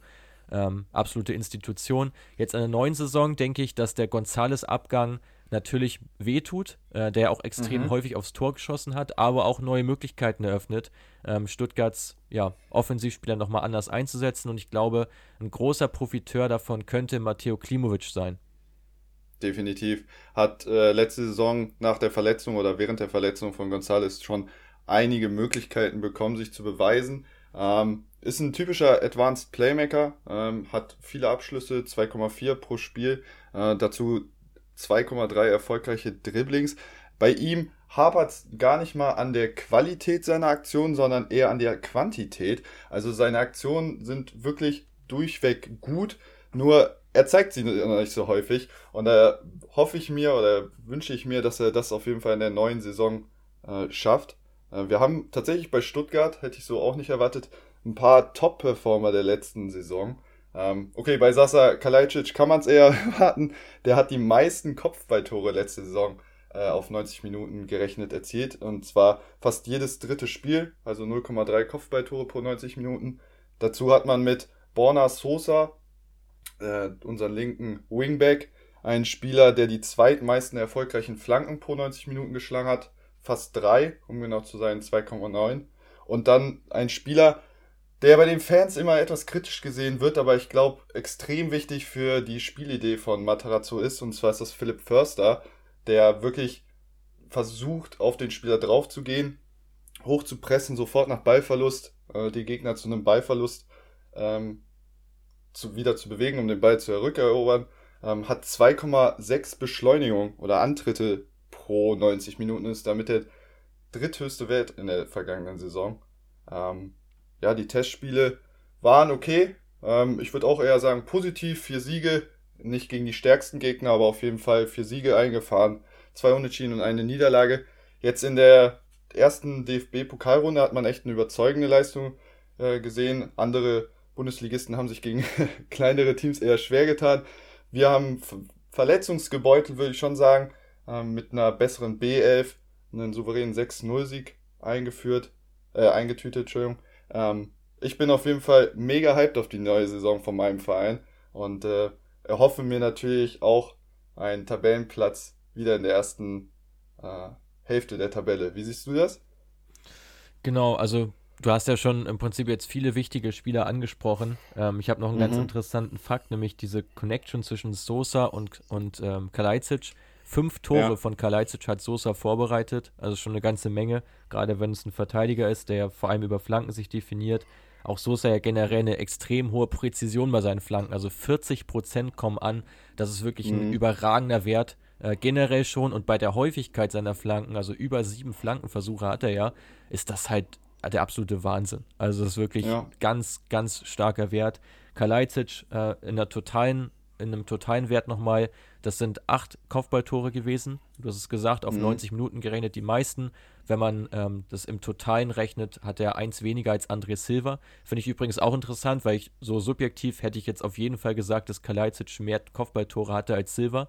War aber nicht mhm. so. Ähm, wird, glaube ich, auch ein bisschen unterschätzt. Kommen wir später noch bei Leipzig zu. Ja, generell, glaube ich, ähm, hängt es bei Stuttgart so ein bisschen davon ab, wie sie jetzt momentan auch ähm, mit ein paar Sachen umgehen. Endo war jetzt den Großteil der Vorbereitung bei Olympia, ähm, hat das Ganze nicht mitbestreiten können. Silas immer noch verletzt nach seinem Kreuzbandriss, ähm, wird noch ein paar Monate dauern, bis er zurückkommt. Ähm, denkst du, dass momentan Roberto Massimo dann rechts auf den Schienenspieler gesetzt ist? Definitiv. Also ich sehe auch, also Massimo als gesetzt an. Ähm, die Dreierkette kennen wir alle. Äh, man hat für Kempf noch eine weitere Alternative, sollte Schlotterbeck nicht mehr kommen. Ähm, und zwar hat man da aus der zweiten japanischen Liga äh, Ito geholt. Ähm, woher Mislintat den hergezaubert hat, weiß ich bis heute nicht. Aber der hat sich in den Testspielen auch wirklich stark ähm, präsentiert. Ähm, wurde eigentlich für die zweite Mannschaft eingeplant, sollte darüber herangeführt werden. Äh, hat jetzt aber auch ähm, wirklich starke Leistungen gezeigt und durfte deswegen mit der ersten Mannschaft ähm, ins Trainingslager. Bin ich gespannt, wie sich Kempf, der ja nicht mehr so motiviert scheint, über die Saison präsentieren wird. Ich schätze, dass die Dreierkette auf jeden Fall bestehen bleibt. Äh, links ist auch gesetzt. Du hast es schon angesprochen, Endo war die komplette Vorrunde raus. Äh, nicht, ja doch, Vorrunde. Ähm, Vorbereitung, Entschuldigung. Daneben wird wohl Karasor erstmal auflaufen, weil Mangala auch noch verletzt ist. Und dann vorne im Sturm hoffen natürlich alle auf Sasa, dass er es rechtzeitig nach seiner Corona-Infektion äh, schafft, jetzt am ersten Spieltag direkt aufzulaufen. Und die zwei Halbpositionen werden wohl Klimovic und Förster, der wie gesagt sehr wichtig ist für das System von Matarazzo, ähm, auflaufen. Genau. Ja, genau. Ja, du, du sprichst halt schon an. Also ich glaube, die Stuttgarter werden ähm, eventuell einen schweren Start erwischen. Ähm, kann ich mhm. mir gut vorstellen, auch wenn ihr Gegner jetzt erstmal gerade so das erste Spiel gegen Fürth, ist halt auch ein Must-Win-Spiel. Bin mir aber, wird da jetzt auch nicht unbedingt mit 100% Sicherheit sagen, dass sie das Spiel gewinnen, weil eben viele Spieler gerade äh, neu sind, wie jetzt Flo Müller im Tor, der eine gute Saison in Freiburg gespielt hat, aber auch ähm, zeitweise bei der ähm, der war auch bei Olympia war ja auch noch mit dabei, ne? Also genau. Der war ja auch ja. zeitweise nicht bei der Vorbereitung mit dabei, Endo nicht dabei, Mangala verletzt, Silas verletzt, da vorne Kalajdzic angeschlagen. Also da hat man doch noch mal ein paar Positionen, wo nicht alle Spieler jetzt gerade bei 100% sind. Ähm, denke aber, mhm. dass es gerade über den Saisonverlauf, gerade auch in der Rückrunde, wenn dann Silas wieder bei 100% äh, ist und vielleicht ein Klimovic schon den nächsten Step gemacht hat, äh, dass die Stuttgarter sich da auf jeden Fall dann doch nochmal etablieren werden. Also kann mir aber vorstellen, dass es ein bisschen mehr mit Schwankung sein wird, weil auch gerade die Innenverteidigung ein paar Probleme hatte, nämlich gerade im Zweikampfverhalten.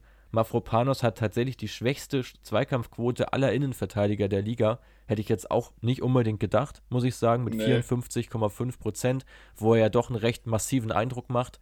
Äh, recht groß gewachsen, auch physisch recht, recht stark. Und dazu kommt, dass Pascal Stenzel Dritter ist in dieser Statistik, also auch wieder von hinten gerechnet. Also der drittschwächste Wert kam von Stenzel. Und das sind natürlich zwei Stuttgarter Innenverteidiger. Ja, Mafropanos ähm, definiert sich halt ganz stark übers äh, Abfangen von Pässen. Also fängt die zweitmeisten Pässe aller Innenverteidiger ab mit acht Stück. Das ist ein wirklich starker Wert. Also gerade in der Antizipation deutlich besser als im direkten 1 gegen 1. Aber ich glaube, dass Stuttgart auch in der letzten Saison schon das Problem hatte, dass man defensiv eigentlich einen, einen Spieler bräuchte, der gerade im defensiven 1 gegen 1 eine bestechende Quote hat, weil ich glaube, dann würde nochmal deutlich mehr gehen.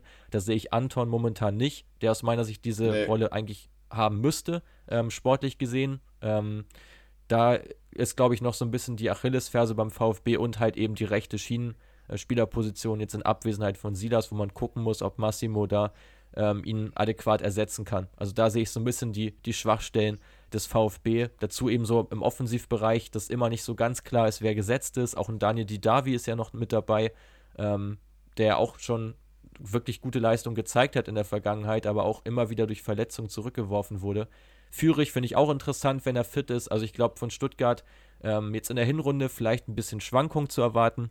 Aber gerade zur Rückrunde hin ähm, dürfte der VfB da ganz gut aufdrehen. Ja, da gehe ich auf jeden Fall mit.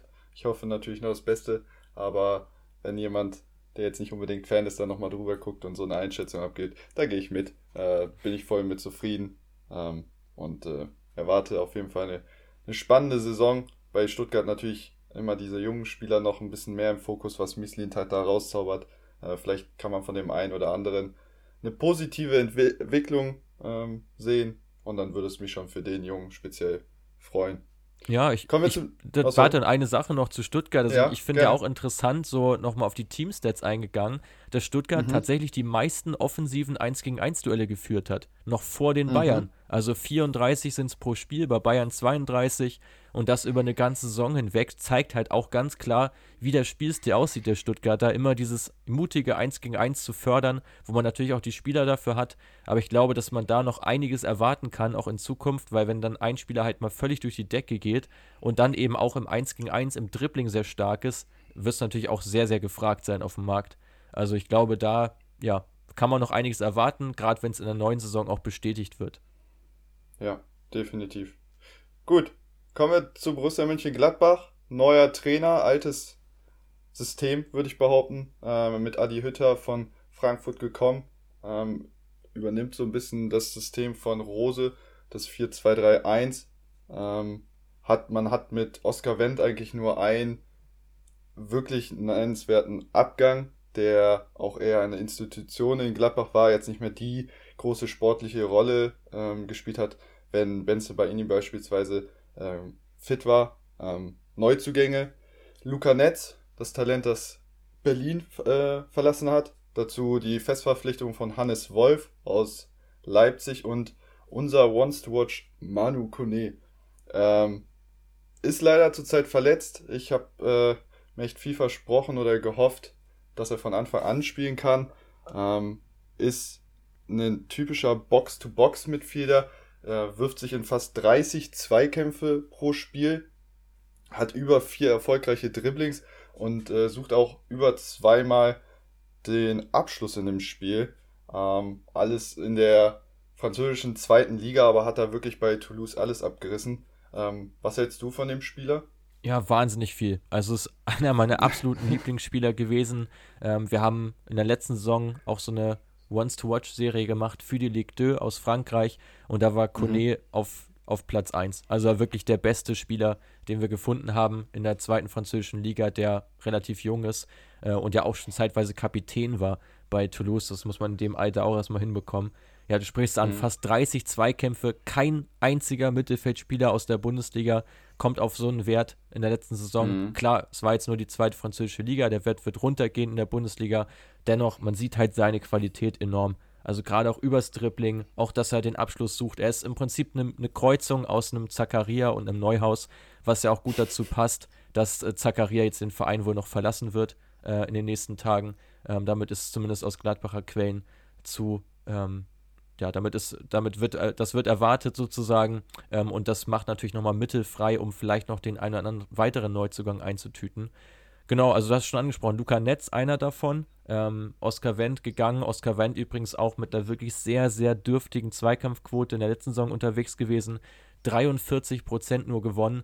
Das ist mit Abstand der schwächste Wert gewesen, also aus, aus meiner Sicht oder aus unserer, aus Datensicht auch die richtige Entscheidung, ihn jetzt abzugeben, ähm, dem Luca Netz jetzt die Chance zu geben, auch äh, Skelly ist da ja ein Kandidat, der jetzt wahrscheinlich sogar morgen auflaufen wird, links hinten. Ähm, da haben sie, glaube ich, ja, die richtige Entscheidung getroffen, die Gladbacher.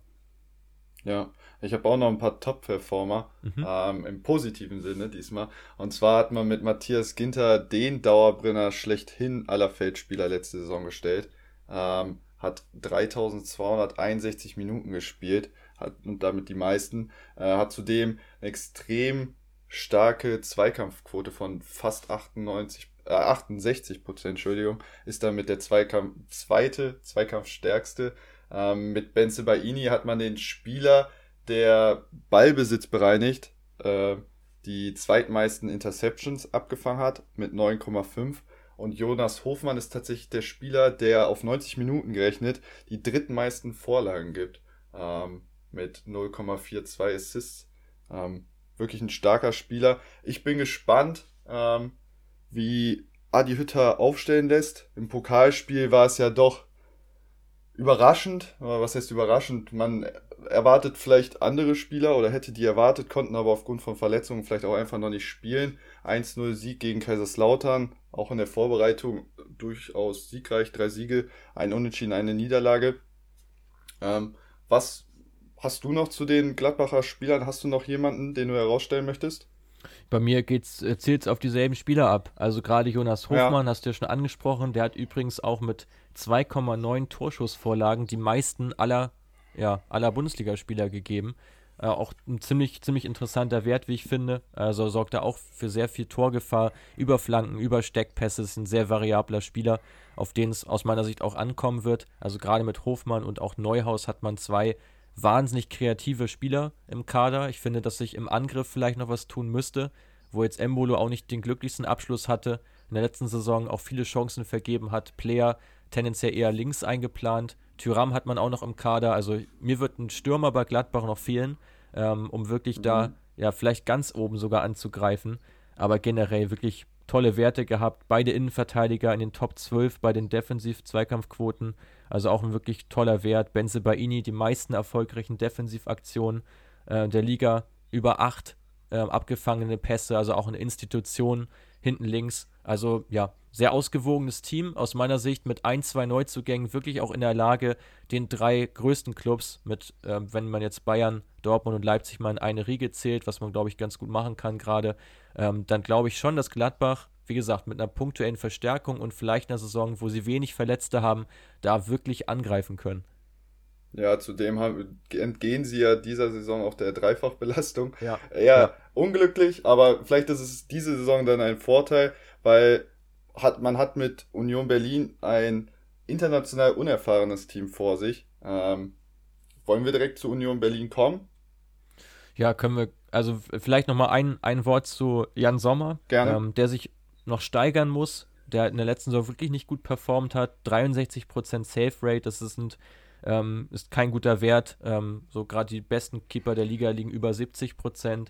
Ähm, dazu vier Gegentore mehr als, als erwartet bekommen. Da könnte sich jetzt auch ein Wechsel auf der Torwarttrainerposition auswirken, wo ja der mhm. langjährige Torwarttrainer der Borussia, Uwe Kamps, jetzt ähm, seinen Posten räumen musste, da jetzt mit Fabi Otte, übrigens auch ein guter Bekannter von uns von Create Football, jetzt das Ruder übernommen hat, der vorher bei Burnley war und mit Nick Pope da den den Spieler unter seinen Fittichen hatte, der den besten Prevented Goals Wert hatte der ganzen Liga, sich enorm gesteigert hat nochmal, in einem auch fortgeschrittenen Alter, der jetzt auch nicht mehr der jüngste ist, Nick Pope. Insofern, da erwarte ich von Sommer schon auch eine ähnliche Entwicklung. Es kann gut sein, dass Sommer sich da jetzt wieder fängt, einen neuen Input auch bekommt äh, und vielleicht auch nochmal stärker performt und natürlich auch dazu beiträgt, dass die Borussia stark ähm, stark agiert. Also für mich kann man jetzt ja schon sagen, weil jetzt kommen ja wirklich die, die Top-Teams, die in der letzten Saison schon stark waren. Für mich Gladbach und Hoffenheim die Teams to watch der Saison, die sowohl nach oben als auch nach, natürlich auch nach unten, gerade im Falle von, von Hoffenheim und der Trainerdiskussion, die so ein bisschen herrscht, ähm, da für eine Überraschung sorgen können. Also da auf die beiden Teams würde ich gehen. Gehst du damit? Ja, gut möglich. Also bei Gladbach sage ich es auch, bei Hoffenheim sehe ich noch so, wir hatten es besprochen, sie haben individuell echt starke Spieler, die ihre Stärken haben. Aber irgendwas, irgendwas fehlt mir bei Hoffenheim. Ich weiß es nicht, ob es nur ein Gefühl ist im Bauch. Ähm, Gladbach gehe ich 100% mit, bei Hoffenheim bleibt abzuwarten. Kommen wir zu einem der Überraschungsteams der letzten Saison, die letztendlich international spielen. Ich hatte sie gerade schon mal kurz angeteasert. Der erste FC Union Berlin unter Urs Fischer wird wohl auch wieder im 3-4-1-2-System auflaufen, hat extrem viele Abgänge, obwohl gar nicht so viele, aber viele, aber extrem viele Neuzugänge, so rum wollte ich sagen. Und ähm, ist wahrscheinlich auch jetzt dieser neuartigen Dreifachbelastung geschuldet. Also man hat mit Marius Bülter, Lenz, Gentner, Hübner, Schlotterbeck und Poyan Palo äh, ein paar Spiele abgegeben, aber mit Rekordeinkauf Avonie, äh, Puschatz, der bei der EM schon stark aufgetrumpft hat, Baumgartel, Behrens, Vogelsammer, Vloschek, Haraguchi, Öztunali, Jekyll, Kidira, Van Drongelen und Endo äh, wirklich etliche Spieler äh, verpflichtet. Vor allem halt, ähm, ich habe ihn gerade angesprochen, Puchtatz äh, für die Linksverteidigerposition, für die linke Wingback-Position, um den Abgang von Lenz zu, kom äh, zu kompensieren mit Baumgartel und ähm, Van Drongelen und Jeckel, drei Innenverteidiger, die die dritte Innenverteidigerposition neben Knoche und um die dritte Innenverteidigerposition neben Knoche und Friedrich kämpfen werden. Und dann auch mit Rani Kedira auf jeden Fall einen zentralen Mittelfeldspieler, ähm, der, der ähm, Prömel ähm, sich mit dem duellieren soll. Und dann hat man wirklich viele Offensivspieler verpflichtet. Wir haben es ähnlich bei den zwei Aufsteigern gehalten. Würdest du sagen, man hat sich qualitativ verbessert oder doch eher ein bisschen Qualität eingebüßt? Ja, in der Spitze ist es, glaube ich, schwer zu bewerten, ähm, wie es da jetzt gelaufen ist. Ich würde tendenziell aber schon sagen, dass sie sich leicht verbessert haben. Auf jeden Fall haben sie sich in der Breite deutlich stärker aufgestellt. Ja. Das klang jetzt ja schon durch, auch bei den Neuzugängen. Und ich finde, dass gerade in der Innenverteidigung kannst du fast eins zu eins wechseln. Also, ob jetzt ein Knoche spielt oder ein Jeckel, ähm, ob ein Van Drongelen spielt oder ein Baumgartel, da ist wenig Qualitätsverlust da. Und ich glaube, dass das Union auf jeden Fall zugute kommt. Dass man auch jetzt wieder eine starke Verteidigung stellt, gerade wenn Marvin Friedrich auch bleiben sollte. Ähm, was ich auch noch nicht als noch nicht unterschreiben würde, aber es sieht stark danach aus. Da hat man auf jeden Fall eine starke Defense. Ähm, Im Tor hat man auch wieder einen Konkurrenzkampf, wo ich mir auch gut vorstellen kann, dass einer der beiden äh, in der Conference League dann aufläuft und der andere in der Bundesliga. Im Moment scheint es so, dass Lute die Eins in der Bundesliga wird. Ähm, insofern gehe ich schon recht stark davon aus, dass Renault Conference League spielt, weil man, glaube ich, Renault jetzt auch aufbauen will als Stammkeeper, weil Lute jetzt ja auch schon 34 ist. Kann ich mir gut vorstellen. Auf der linken Seite finde ich auch Lenz jetzt nicht so, fand ich jetzt nicht so überragend. Ähm, war natürlich mhm. ein wichtiger Spieler, ein Stammspieler in der letzten Saison, aber ich glaube, dass man vielleicht da jetzt sogar ein Upgrade gefahren ist mit Puchas, ähm, der vielleicht auch offensiv noch mehr macht, was jetzt Trimmel auf der rechten Seite ja im Prinzip auch immer ähm, an Flanken reinbringt, nach an Torvorlagen könnte man jetzt von links ähm, auch ein bisschen mehr erwarten. Tut ihnen auf jeden Fall gut und ich glaube, dass generell der Weg von Union dahin führt, ähm, was auch Freiburg geschaffen hat. Dass man eigentlich immer eine solide Basis hat an Spielern, die alle Bundesliga tauglich sind und man dann einfach ja, Step by Step, ohne große Erwartungen, versucht einfach solide die Klasse zu halten. Ich glaube, das sollte das Ziel sein von Union. Wird jetzt natürlich erschwert durch die Conference League und deswegen, glaube ich, hat man sich jetzt auch so breit aufgestellt, um eben nicht, äh, ja, auch den Freiburgern das Ganze nachzuahmen, die ja auch in der Europa League gespielt haben und in derselben Saison, als sie eben diese Dreifachbelastung hatten, dann auch wieder abgestiegen sind. Ich glaube, das will man unter allen Umständen vermeiden. Ja, ja zu dem Neuzugang Puchas habe ich auch noch ein paar geniale Werte. Mhm. Also hat wirklich viele progressive Läufe, 3,2, extrem viele Flankenversuche mit 3,5 und führt dazu wirklich 10 offensiv und 6 defensiv Zweikämpfe. Also der scheint wirklich die linke Seite da hoch und runter zu laufen wie ein Wilder. Man hat es in Ansätzen auf jeden Fall auch schon bei der polnischen Nationalmannschaft gesehen. Ähm, extrem interessanter Spieler. Ich freue mich auf ihn und freue mich darauf, wie er performen wird. Ähm, Zudem hat man den äh, mit Marvin Friedrich den zweiten Dauerbrenner, würde ich fast sagen. Also der Spieler mit den zweitmeisten Einsatzminuten, insgesamt 3255. Ähm, ich bin auch gespannt, ob er bleibt. Ich denke schon. Ähm, auf der anderen Seite hat man natürlich, wie du schon gesagt hast, viele Innenverteidiger geholt, um einen möglichen Abgang ähm, vielleicht in Ansätzen kompensieren zu können. Mit, wir hatten gerade Oskar Wendt bei Gladbach. Mit Max Kruse hat man tatsächlich den Spieler, der die zweitwenigsten Zweikämpfe gewonnen hat. Also du hattest gerade Oscar Wendt mit seiner schlechten ähm, Zweikampfquote. Er gewinnt 4,1 Duelle pro Spiel. Max Kruse tatsächlich schafft es 4,2 Zweikämpfe zu gewinnen, also genau 0,1 mehr. Hätte ich auch so nicht erwartet. Vielleicht zieht er, entzieht er sich auch einfach den Zweikämpfen geschickt, ähm, reißt den Ball an sich und verteilt den und scheut eher die Zweikämpfe. Die Vorrunde, ja, Bitte? Ja, also denke ich auch, denke ich auch. Also Kruse ist ja schon ein Spieler, der dann versucht auch lieber auch mal laterale Pässe zu spielen, also mal auf die Außen rauszuspielen, ähm, bevor er da jetzt selber versucht aktiv am Gegenspieler vorbeizukommen, weil dazu hat er jetzt ja auch nicht den Topspeed. Also ich ja. denke mal, das wird der Grund dafür sein, dass es jetzt nicht eine bewusste Schwäche ist, sondern schon eine, die in gewisser Weise geplant ist. Ja, das ist auch sehr gut möglich. zur Vorbereitung noch ganz kurz. Man ist auf jeden Fall mhm. ungeschlagen durchgekommen. Vier Sieger, ein Unentschieden. Äh, auch jetzt im DFB-Pokal in der ersten Runde. 1-0 Sieg gegen Turgücü München. Ähm, Pflichtaufgabe gelöst, ab in die nächste Runde. Und ich bin wirklich gespannt, was Union Berlin jetzt äh, in der nächsten Saison reißen kann. Ich bin gespannt. Ich sehe sie tatsächlich auch trotz Dreifachbeleistung etwas besser. Also ich glaube nicht, dass sie was mit einem ähm, Abstiegskampf zu tun haben, sondern eher in der oberen Hälfte der unteren Hälfte. etwas ungeschickt ausgedrückt. Äh, ich hoffe, ihr versteht, was ich meine. Ähm, Man könnte sagen, Tabellenmittelfeld. Oder so rum, genau. Perfekt. Ja, da, da sehe ich sie tatsächlich auch. Das ähm, denke ich auch, dass es so kommen wird. Was ich nicht so ganz verstehe, ist die doch recht teure Verpflichtung von Avonie, der ja 6,5 mhm. Millionen gekostet hat. Für Union-Verhältnisse sehr viel Geld, ja auch der Rekordeinkauf, das ist schon eingangs genannt. Ist aus meiner Sicht ähm, nicht unbedingt das Geld wert. Ähm, gewinnt nur 24% seiner Luftzweikämpfe, fällt dazu sehr häufig auf durch ja, schlechte Ballkontrolle und schlechte Ballmitnahmen, hat da äh, fünf pro Spiel, wo er einfach durch einen unsauberen ersten Kontakt den Ball direkt wieder verliert. Dazu die Chancenverwertung in seiner ganzen Karriere nie höher als 24 Prozent. Ähm, man geht davon aus, so 33 Prozent ist ein, ein, solider, ordentlicher Wert. Alles, was drüber ist, ist stark. Das ist, da ist er halt ein ganz Stück von weg. Also aus meiner Sicht mhm. das Geld nicht wert. Ähm, hätte man, glaube ich, eine preiswertere Lösung finden können. Ähm, aber ich glaube, man hat sich wahrscheinlich für ihn entschieden, weil er schon das System kennt, weil man weiß, was man von ihm bekommt. Aber aus meiner Sicht, ähm, ich kann mir nicht vorstellen, dass sie das Geld nochmal wiederbekommen äh, für Avonie. Also ich lehne mich da relativ weit aus dem Fenster. Wir haben uns von Crit Football sehr stark festgelegt in diesem Transfer, dass wir da ganz klar den Daumen senken. Da auch gerne mal bei Social Media vorbeischauen, wo wir immer wieder Transfers einschätzen ähm, und da ja unsere Meinung kundtun, was wir von dem Transfer halten, datenbasiert natürlich. Ähm, hier glaube ich, dass Union da zu tief in die Tasche gegriffen hat für ihn. Sehr gut möglich, denke ich auch. Kommen wir zum nächsten Team. Und das ist Bayern 04 Leverkusen.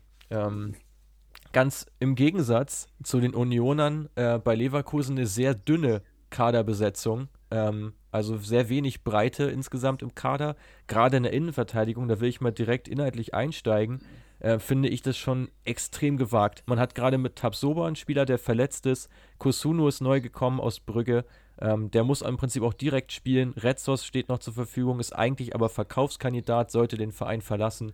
Und dann bleibt nur noch Johnny Tarr, äh, der auch in der letzten Saison keine besonders gute erwischt hat, sich formschwach zeigte. Für mich, da muss sich auf jeden Fall noch was tun, wenn Leverkusen um die Champions League mitspielen will. Ja, also mit Lars Bender und Sven Bender und Dragovic hat man drei Verteidiger abgegeben, könnten die tendenziell alle auch Innenverteidiger spielen könnten. Äh, dazu hat man Leon Bailey abgegeben, ein Offensivspieler, ähm, der sehr viel Potenzial hat. Ähm, du hast die schon angesprochen, Neuzugang Kosunu, äh, der aber wirklich in Belgien mit extrem guten Werten auf sich aufmerksam gemacht hat. 69% gewonnene Defensiv-Zweikämpfe, dazu 56% gewonnene Luft-Zweikämpfe und eine sehr hohe, hohe Passquote von 88%. Ähm, bin ich gespannt, wenn Tabsoba zurückkommt ähm, wie die zwei sich ergänzen. Der eine sau zweikampfstark, der andere wirklich passstark. Ich glaube, das könnte eine gute Kombi werden, auch wenn du recht hast, in der Tiefe ähm, muss auf jeden Fall noch was verpflichtet werden. Ja, also ich glaube wirklich nicht, dass sie äh, mit der dünnen Besetzung da durch die Saison kommen werden, weil ja noch die Europa League auch on top kommt. Ja, und mhm. dazu, ich meine, Kosunu ist ein unerfahrener Spieler, der sich jetzt auch erstmal einfinden muss, auch noch sehr jung. Äh, großes Potenzial sehe ich auch. Ähm, Gerade die Werte hast du schon angesprochen. Ähm, glaube auch, dass das ein, eine sehr starke Kombi sein könnte. Ähm, aber da muss Leverkusen insgesamt noch zulegen. Also ich finde gerade Innenverteidigung und auch vorne, ähm, wenn sich da ein, zwei Leute verletzen sollten im Saisonverlauf und man eben diese Dreifachbelastung hat, ähm, dann wird es, glaube ich, auch, ja, dann wird es einfach eng. Ja, aber ein Spieler, den man ein bisschen herausheben kann, der jetzt auch nach einer Saison, in der er von Verletzungen geplagt war, ist Paulinho. Äh, den haben wir auch bei unseren Wants to Watch einmal rausgeholt. Ist ein White Playmaker, macht über vier progressive Läufe pro Spiel, ähm, 3,7 Antritte, ist also wirklich ein wirklich flinker und schneller Spieler, äh, geht in über fünf Dribblings pro Spiel und äh, sucht auch häufig den Abschluss mit fast 2,5 Schüssen pro Spiel. Ähm, kann sich oder hat sich in der Vorbereitung schon einige Male in die erste Elf gespielt. Ich bin gespannt, äh, ob er jetzt, wenn jemand ausfallen könnte oder wird, ähm, ob er sich dann wirklich nochmal beweisen kann. Seine Werte sprechen auf jeden Fall für ihn. Ähm, die Vorbereitung war etwas holprig. Ähm, man hatte einen Sieg, einen Unentschieden und zwei Niederlagen und das gegen wirklich durchschnittliche Gegner, also nicht so starke Gegner wie Utrecht und Viktoria Köln. Ähm, dagegen hat man gegen Lok Leipzig, als es dann ernst wurde in der ersten DFB-Pokalrunde, ganz pragmatisch die Pflichtaufgabe gelöst mit 3 zu 0. Ich bin wirklich gespannt. Also du hast den dünnen Kader angesprochen. Man hat ja jetzt auch wieder extrem viele Verletzte. Der Neuzugang Mitchell Bakker, Linksverteidiger, ist verletzt. Äh, Fosu Mensa äh, fällt lange aus. Also bin ich wirklich gespannt, wie sich Bayer Leverkusen durch die Saison bringen wird. Ja, ich auch. Ich auch. Also bin ich auch ganz ehrlich, klar, wenn da alle fit bleiben, kannst du mit dem Kader natürlich auch ein bisschen was erreichen. Die Qualität ist ja auch in der Spitze da. Ähm, aber in der Breite, wie gesagt, da finde ich, mangelt es doch an einigen Positionen. Weil du einfach auch damit rechnen musst, dass gerade so sehr junge Spieler wie jetzt ein Wirtz, Amiri, Diaby und Paulinho, die alle unter 24 sind, ähm, ja, die werden auch Formschwankungen haben. Die werden auch mal Spiele haben, wo sie nicht so performen, wo du vielleicht mal wechseln musst. Kannst du aber im Prinzip dann nicht, wenn du einfach ja. nicht genügend Spieler hast. Äh, Bellarabi jetzt ja momentan auch noch verletzt. Deswegen ist da schon fast davon auszugehen, dass unser Once to Watch Paulinho auch auf jeden Fall starten wird, jetzt am Wochenende. Ähm, ja, also ich glaube, da hängt vieles von ab, dass die alle gesund bleiben, alle fit bleiben. Ähm, und selbst dann ist es, glaube ich, sehr zu empfehlen, dass noch mindestens zwei Neuzugänge bei Leverkusen äh, kommen werden. Ich gehe auch davon aus, dass sie das machen, weil ich glaube, sonst wäre das Risiko, dass man da vielleicht die Saison auch unnötig ein bisschen verkorkst, weil das Geld müsste ja eigentlich auch vorhanden sein. Haben auch gute Einnahmen erzielt, auch jetzt wieder die Europa League-Teilnahme. Also ein paar Sprünge auf dem Transfermarkt sollten schon drin sein. Aber natürlich haben jetzt auch andere Clubs mitbekommen, dass die Not groß ist. Auch für Kusunu hat man sehr viel Geld bezahlt an Brücke. Ähm, was ich so auch jetzt nicht unbedingt, hätte ich nicht mitgerechnet, dass äh, sie da so viel hinblättern, aber es war bei Tabsoba ja auch schon so. Ähm, mhm. Ja, muss man mal gucken, ob denen das vielleicht nochmal an anderer Stelle dann fehlt. Generell Tabsoba mhm. will ich noch kurz thematisieren, der wirklich eine sehr starke Saison auch hatte, ist tatsächlich der Spieler, der am häufigsten angespielt wurde. Also noch vor Bayern und Dortmund-Spielern, die ja auch noch mehr Ballbesitz hatten. Mit ähm, fast 64 Mal wird er pro Spiel angespielt. Spielt auch dann die meisten Pässe mit einer sehr guten Genauigkeit von fast 92 Prozent. Also ja, ein sehr, sehr spielstarker Innenverteidiger, der jetzt zum Start aber auch verletzt fehlen wird.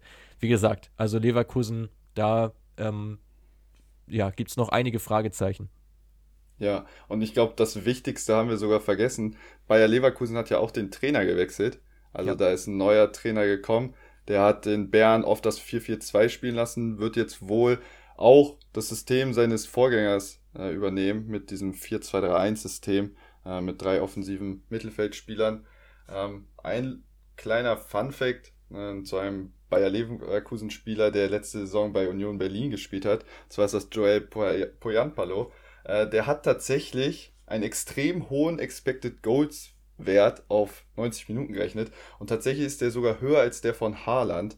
Ähm, also wirklich bemerkenswert, wenn er die Quote aufrechterhalten kann, äh, wäre er vielleicht sogar vor Schick gesetzt. Äh, ich bin gespannt. Ja, auch so ein Spieler, der leider immer wieder durch Verletzung zurückgeworfen wurde. Also ich glaube auch, dass der ja. ganz woanders stehen könnte, auch sehr viel Qualität mitbringt. Wie gesagt, das Gerücht mit Köln steht im Raum, soll auch recht weit fortgeschritten schon sein. Vielleicht wird er auch noch abgegeben. Halte ich aber auch da, weiß ich nicht. Also ich glaube, man beraubt sich da auch einiger taktischer Mittel, weil dieses 4-4-2 ja praktisch gar nicht möglich ist. Man hat ja mit Schick und Alario nur zwei Stürmer, wenn Poyan Palo ja. geht. Insofern, ja, kannst du das fast gar nicht spielen ähm, über die Saison hinweg. Musst im Prinzip dann mit einem Stürmer agieren, hast aber natürlich auch dahinter drei äh, sehr, sehr variable Spieler. Also gerade Wirtz kann vorne ja praktisch alles spielen, genau wie auch Amiri, sondern sehr variabel einsetzbar, auch für viele Varianten dann möglich. Ich glaube, dass Seoane generell auch ein cooler Trainer ist, der in Bern da einiges bewegt hat, einiges gerissen hat. Geht ja auch als, als Sprachtalent, aber ich glaube, er wird darunter leiden, wenn sich der Kader nicht noch weiter vergrößert, dass er einfach kaum Auswahlmöglichkeit hat und seine Taktik da gar nicht so gut anpassen kann. Ähm, an die jeweiligen Gegner, weil ihm im Prinzip da nur eine sehr dünne Kaderbesetzung zur Verfügung steht. Ähm, wo siehst du die Leverkusener? Ich greife es mal vorweg ähm, und gebe meine Prognose mal zuerst ab. wenn alles so bleibt, sage ich, dass Leverkusen die Champions League wieder verpassen wird, weil ich nicht glaube, dass das momentan reicht, ähm, was sie da aufbieten können, ähm, gerade mit der Dreifachbelastung. Ich sehe sie da ähm, in der Europa League und glaube auch, dass sie auch dafür ähm, hart arbeiten müssen. Ja, aber gehe ich 100% mit. Ähm, du hast den dünnen Kader angesprochen, da müssen sich nur ein, zwei Spieler verletzen und man hat gerade gesehen, letzte Saison viele Ausfälle. Wenn das wieder passieren sollte, wird es ganz schwierig. Und ich denke einfach, es mangelt nicht wirklich an der Qualität der ersten Elf, aber es gibt dann doch Vereine, die einfach in der Breite und über die Länge der Saison besser aufgestellt sind und die dann schlussendlich vor Leverkusen landen werden und sich damit dann auch für die Champions League qualifizieren werden. Ist für dich einer davon der VfL Wolfsburg, die ist ja in der. Nein, Quatsch, Frankfurt haben wir erst. Sorry, nochmal, nochmal. Ist für dich eines dieser Teams Eintracht Frankfurt? Die haben ja auch jetzt kürzlich erst einen Trainerwechsel vollzogen. Ja, ähm, schwer einzuschätzen. Ich würde sagen eher nicht. Ähm, die haben mit Oliver Glasner den Coach von Wolfsburg geholt. Der hat bei Wolfsburg das 4-2-3-1-System gespielt, ähm, bei dem wirklich Wekos der erste Verteidiger war. Äh, nur 37 Gegentore bekommt der zweitbeste Wert nach Leipzig mit 32 Gegentoren. Äh, haben extrem wenig zugelassen, nur 10 Schüsse pro Spiel. Dazu wirklich viele abgefangene Bälle. Ähm, und ein stilistisches Mittel in der Offensive war auf jeden Fall auch der Schuss aus der zweiten Reihe. Jetzt in Frankfurt hat er ähnlich wie, die, wie bei anderen Trainerwechseln auch das System erstmal seines äh, Vorgängers übernommen, wird auch wieder das 3-4-2-1 System spielen mit den zwei Halbspielern hinter dem Stürmer. Dem wohl namhaft, namhaftesten Abgang hat man wirklich mit André Silva zu verzeichnen, der vorne den alleinigen äh, Stürmer gegeben hat. Dazu Luka Jovic, der nach seiner Leihe wieder zu Stammverein Real Madrid zurück ist. Ähm, dafür hat man aber extrem interessante Neuzugänge zu verzeichnen. Unter anderem Jasper Lindström, den wir gleich noch genauer beleuchten werden. Jens-Peter Hauge, der jetzt äh, erst diese Woche verpflichtet wurde auf Leihbasis ähm, mit Kaufoption. Dazu hat man noch den ablösefreien Raphael Borre als Stürmer verpflichtet. Von Union Berlin kam Lenz. Dann die Da Costa, der jetzt wohl auch wieder sich in die erste Elf unter Glasner gespielt hat, ist von Mainz zurückgekommen. Und da hat man wirklich noch zwei Perspektivspieler, zwei junge Spanier mit Fabio Blanco und Enrique Garcia, die mittelfristig bis langfristig auf jeden Fall auch eine Rolle in der Offensivreihe der Frankfurter spielen werden. Ähm, hast du sonst was zu unseren zwei oder zu dem Wants to Watch Lindström zu sagen? Ja, also Lindström eine extrem gute Saison in Dänemark gehabt, ist ja mit Brøndby da auch Meister geworden ähm, und er auf der Zehnerposition unterwegs. Advanced Playmaker, ähm, der auch selber häufig den Abschluss sucht, 2,5 Mal pro Spiel, geht gerne ins Dribbling, über 5,5 äh, Dribblings sind es pro 90 Minuten.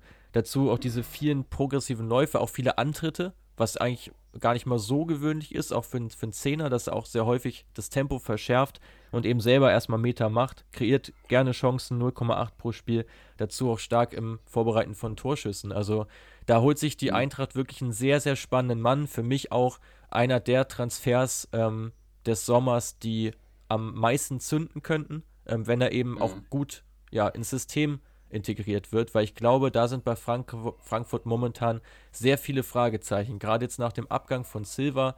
Ähm, ja, das, ich glaube, dass sich das Frankfurter Spiel maßgeblich verändern wird unter Glasner. Ganz kurz noch zu Lindström, äh, bevor du dann noch was sagst äh, zu der Veränderung. Ähm, ist auch extrem erfolgreich einfach. Also du hast die hohen Quoten oder die äh, hohe Quantität seiner Aktionen angesprochen, hat in 22 Spielen, und das ist eine ganze Saison in Dänemark, äh, unglaubliche 18 Scorer gesammelt, äh, 9 Tore, 9 Vorlagen, also wirklich sehr stark. Ähm, ja, zu dem Spielsystem. Ich bin gespannt, ähm, jetzt mit Dreierkette anstatt Viererkette, wie sich das Spiel unter Glasner verändern wird. Du hast natürlich ähm, jetzt keine oder andersrum, du hast mit äh, den zwei Kreativspielern hinter dem Stürmer natürlich Spieler, die wahrscheinlich eher ungern Defensivarbeit leisten, so wie sich Glasner bei den äh, Außenspielern wie Baku und Steffen in Wolfsburg ähm, die einfach keine Defensivarbeit leisten möchten wahrscheinlich oder nur sehr ungern. Da bin ich wirklich gespannt, weil wenn das ganze Team Defensivarbeiten leisten muss und dann irgendwie zwei oder drei Offensivspieler sich raushalten, wird es definitiv dazu kommen, dass man deutlich mehr Chancen des Gegners zulässt, ähm, sich mehr Gegentore fängt und dann ist es entscheidend, wie viele Tore man mehr schießt als der Gegner. Ich bin wirklich gespannt. Ähm, hast du sonst noch einen Spieler, den man hervorheben sollte? Ja, also auf jeden Fall sollten wir nochmal auf Neuzugang äh, Hauge eingehen, der ein Inside Forward ist. Ähm, über acht Dribblings pro Spiel, dazu auch eine 60% Erfolgsquote, was gerade bei der hohen Quantität dieser Dribblings wirklich sehr, sehr gut ist. Zieht 2,7 mal ab, dazu auch über die Hälfte seiner Schüsse finden den Weg aufs Tor und 6,6 Ballaktionen im Strafraum auf 90 Minuten gerechnet, auch extrem viel. Ist bei Milan mhm. nicht so richtig zum Zug gekommen, ähm, hat da leider nur zeitweise gespielt, war jetzt aber auch ein großer Sprung von Norwegen, von Bodø Glimt, äh, wo er gespielt hat, hin zum ja, Weltclub AC Milan. Also ist für so einen Spieler aus Norwegen natürlich auch nicht ganz einfach. Ich glaube, dass dieser Schritt zurück ihm sehr, sehr gut tut. Ist ein super spannender Spieler. Also für mich Hauge neben Lindström auch ein ganz, ganz spannender Mann. Und ich frage mich halt wirklich, wie sich das bei Frankfurt sortieren wird. Also wer welche mhm. Position letztlich übernehmen wird. Santos Boré ist für die Spitze verpflichtet worden. Ähm, auch zu ihm noch ein, zwei Sachen. Er ist kein klassischer Targetman, ist ja nur 1,74 groß ähm, und hat auch keine gute Chancenverwertung gehabt. Also von ihm glaube ich nicht, dass 15, 16 Tore, so wie bei André Silva jetzt locker drin waren, kann man von ihm, glaube ich, nicht erwarten. Ist eher ein mitspielender Stürmer, ähm, hat eine starke Schussgenauigkeit, die ist durchaus da, aber wie gesagt, diese Großchancen, da muss er viel effektiver noch werden.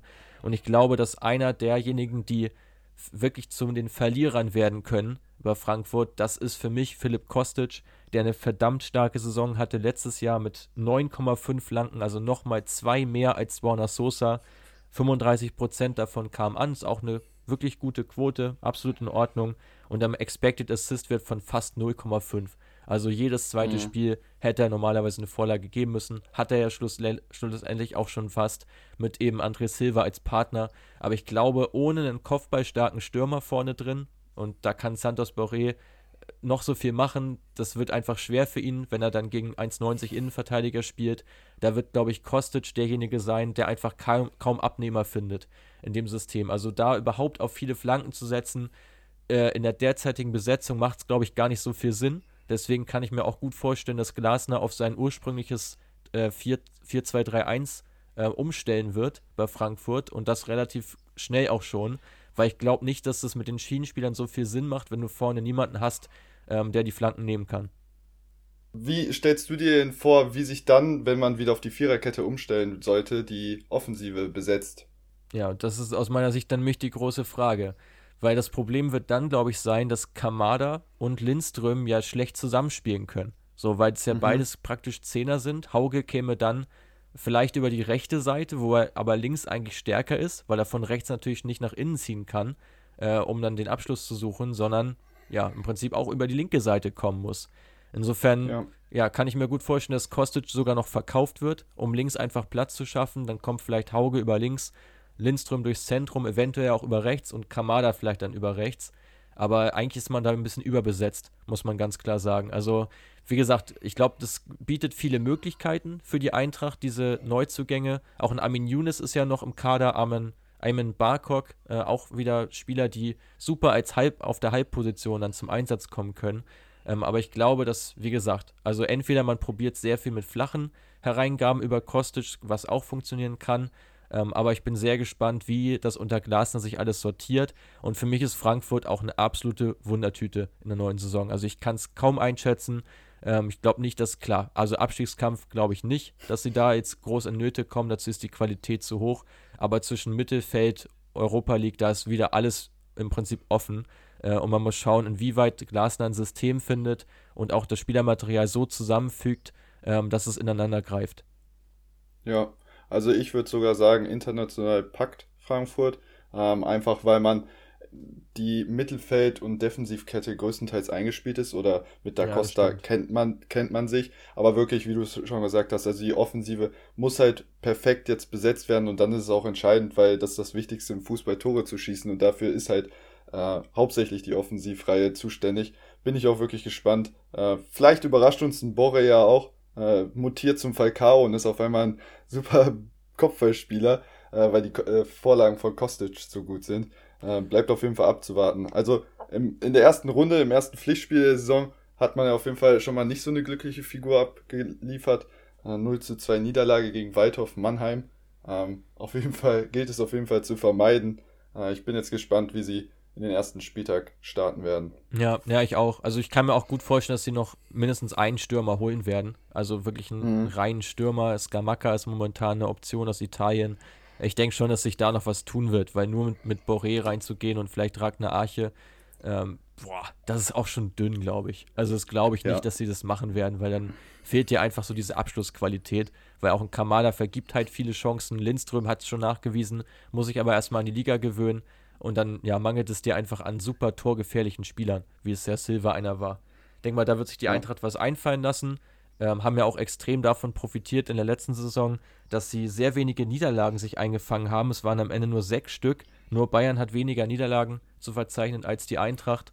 Ähm, ich glaube, diese vielen Unentschieden, die sie mitgenommen haben, zwölf an der Zahl, ähm, die wird es auch in der neuen Saison wieder brauchen, ähm, dass man sich einfach stabilisiert und eben nicht auf Teufel komm raus auf Sieg spielt, sondern auch einfach mal 0-0, ein 1-1 mitnimmt. Gerade mit der Dreifachbelastung ähm, ist das, glaube ich, ja, das Mittel der Wahl. Und dann wird man sehen, wie sich das Spiel eben unter Glasner verändern wird. Dieser starke Konterstil von Hütter mit sehr vielen ja, Konterangriffen, äh, die die Eintracht gefahren hat, sehr vielen Umschaltaktionen, ob es wieder der Fall sein wird oder ob Glasner da etwas defensiver agieren lässt, bleibt abzuwarten. Ähm, ich glaube, Frankfurt ein Team, auf das man sehr gespannt sein kann, wo man dann auch erst nach fünf, sechs Spieltagen sehen wird, ähm, wie sich das Ganze jetzt wirklich verändert. Perfekt. Ein Verein, der auf jeden Fall keine Stürmerprobleme hat, äh, ist der VfL Wolfsburg. Auch die haben einen neuen Trainer, Marc van Bommel. Ähm, hat bei seinem alten Verein, wo er vorher angestellt war, bei der PSV, ähm, häufig ein 4-4-2 mit Doppel-6 spielen lassen. Wird bei den Wolfsburgern wahrscheinlich das 4-2-3-1 ähm, implementieren oder aufrechterhalten. Auf jeden Fall wieder eine Doppel-6. Die wird wahrscheinlich aus Arnold und Schlager wieder gebildet.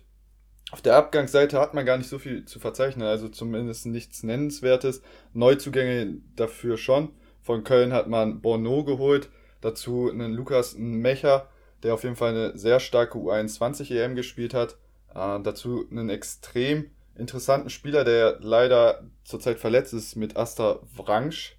Ich hoffe, ich spreche ihn richtig aus. Und dazu hat man auch Maximilian Philipp äh, fest verpflichtet, der sich anscheinend ja jetzt in der Vorbereitung äh, in die erste Elf gespielt hat. Ähm, wie findest du ihn? Ja, also im Prinzip schon perfekt zusammengefasst, die Lage in Wolfsburg. Da, ich habe da kaum was hinzuzufügen. So Philipp muss man, muss man mal schauen. Der hat jetzt auch gute Ansätze schon gezeigt in der letzten Saison, aber jetzt auch keinen durchschlagenden Erfolg gehabt. Äh, vielleicht mhm. ändert sich das jetzt unter Van Bommel. Ähm, ja, generell Wolfsburg schon ein Überperformer der letzten Saison, haben sechs Punkte mehr geholt als erwartet. Nur der FC Bayern spielte glücklicher. Die haben sogar elf Punkte mehr geholt ähm, als zu erwarten war. Dazu kommen wir später nochmal. Ja, ich glaube, Wolfsburg ähm, kann diese Saison, glaube ich, nicht bestätigen. Kann ich mir eigentlich nicht vorstellen. Auch gerade der Trainereffekt wird da, glaube ich, zu spüren sein. Ähm, auch jetzt im, im, Pokal hat man sich schon sehr schwer getan gegen Münster. Äh, wird jetzt vielleicht mhm. sogar nach dem Einspruch sogar noch ausscheiden. Ähm, aber auch das Spiel war ja nicht besonders gut. Also bis zur Verlängerung ähm, hatten sie natürlich auch ein bisschen Pech im Abschluss, klar ähm, aber wirklich viel zustande gebracht haben sie nicht. Und ja, auch so die Kaderbesetzung, was ich kritisch sehe, dieses Stürmerproblem, das sie nicht haben, hast du angesprochen. Sie haben ja wirklich fünf Stürmer im Kader für eine Position. Mamouche, der zurückgekommen ist nach einer sehr guten Laie bei St. Pauli, ähm, steht da noch im Kader und auch Bialek, ähm, der noch an einem Kreuzbandriss laboriert, haben im Prinzip ja gar keine reelle Einsatzchance. Ähm, Finde ich ein bisschen schade für die beiden jungen Spieler auch. Dazu noch Ginczek, äh, Lukas Mecher, wo ich auch nicht glaube, dass er an Weghorst vorbeikommen wird. Also auch da hätte ich den lieber in Frankfurt gesehen beispielsweise. Ähm, ja, also ich bin mal gespannt, wie das im Kader sich alles auswirken wird. Man hat natürlich viele Spiele durch die Champions League, aber das ist schon ein extrem hohes Niveau. Also Wrangs sehe ich auch noch als interessant, wenn er wieder, wenn er fit werden wird. Ähm, kann er bestimmt ein paar Akzente setzen. Glaube jetzt aber nicht, dass er zum Überspieler wird in dieser Saison. Und ja, also Wolfsburg für mich ähm, kein Team, das jetzt nochmal um die Champions League-Plätze mitspielt. Nee, sehe ich aber eh nicht. Also auch jetzt die Vorbereitung, wieder die Frage, wie viel kann man da rausziehen, aber ein Sieg gegen Aue, dagegen stehen fünf Niederlagen in Rostock, Kiel, gegen Lyon, Monaco und Atletico Madrid. Äh, die letzten drei Gegner natürlich ähm, auf internationalem Niveau. Ähm, aber das ist genau, oder sind genau die Feinde, mit denen man sich messen möchte. Ja. Ähm, oder muss, sagen wir es so. Ähm, ich bin gespannt. Ich glaube auch nicht daran, dass sie ihre Leistung bestätigen können. Es, Van Bommel wird es schwer haben, glaube ich. Also unter Glasner war das halt auch so eine eingeschworene Truppe, wenige Wechsel äh, innerhalb der Saison, also was das Personal angeht. Ähm, ich bin gespannt. Ähm, Mecha habe ich jetzt gesehen, soll ja sogar viel oder häufiger über den linken Flügel kommen. Vielleicht möchte er da so ein bisschen sein 4-4-2 mit Doppelspitze ähm, aus PSW ähm, irgendwie nachstellen, dass ein Mecher dann halt auch ins Sturmzentrum ziehen kann. Ähm, ich bin gespannt, ob das gut geht. Ähm, bin auf jeden Fall, ähm, ja, also ich glaube nicht dran, dass sie es, äh, wie du es schon gesagt hast, wiederholen können, diese gute Leistung. Ich auch nicht. Und ich meine, diese beiden Alpha-Tiere, Jörg Schmatke als Manager und eben Van Bommel als Trainer, da muss man auch mal schauen, ob es da nicht wieder zu Reibereien kommt. Also Schmatke, ja. der sich ja auch jetzt schon mit, mit zwei Trainern jetzt überworfen hat, mit Labadia und danach jetzt mit Glasner, ähm, könnte da auch wieder zu Problemen führen, gerade wenn sportlich nicht läuft. Kann ich mir zumindest vorstellen. Aber klar, ich meine, genügend Qualität ist, ist schon da. Du hast es gesagt, sie haben im Prinzip kaum Verluste gehabt auf der Abgangsseite, ähm, kaum Spieler verloren und es ist auch einfach so eine ja, eingespielte Mannschaft, wo jetzt auch kein Spieler so dermaßen herausragt. Vielleicht ist es Lacroix, den sie jetzt glücklicherweise halten können, der auch extrem stark antizipiert hat, ähm, da eine tolle Statistik mit 7,7 abgefangenen Pässen pro Spiel ähm, wirklich nachgewiesen hat, dass er zum Top-Verteidiger werden kann wird jetzt noch ein Jahr bleiben, ähm, dann vielleicht für viel Geld verkauft werden. Aber ansonsten ist da ja im Prinzip, ja gut, Baku kann man auch noch nennen, aber ansonsten viele Spieler, die gerade auch auf einem sehr guten Niveau spielen, so auf dem Zenit aufspielen, so wie jetzt ein, ein Arnold beispielsweise, auch ein Renato Steffen. Ähm, das sind, glaube ich, Spieler, wo das Leistungslimit auch irgendwo erreicht ist, ohne es jetzt negativ zu meinen, weil sie haben ja wirklich stark performt.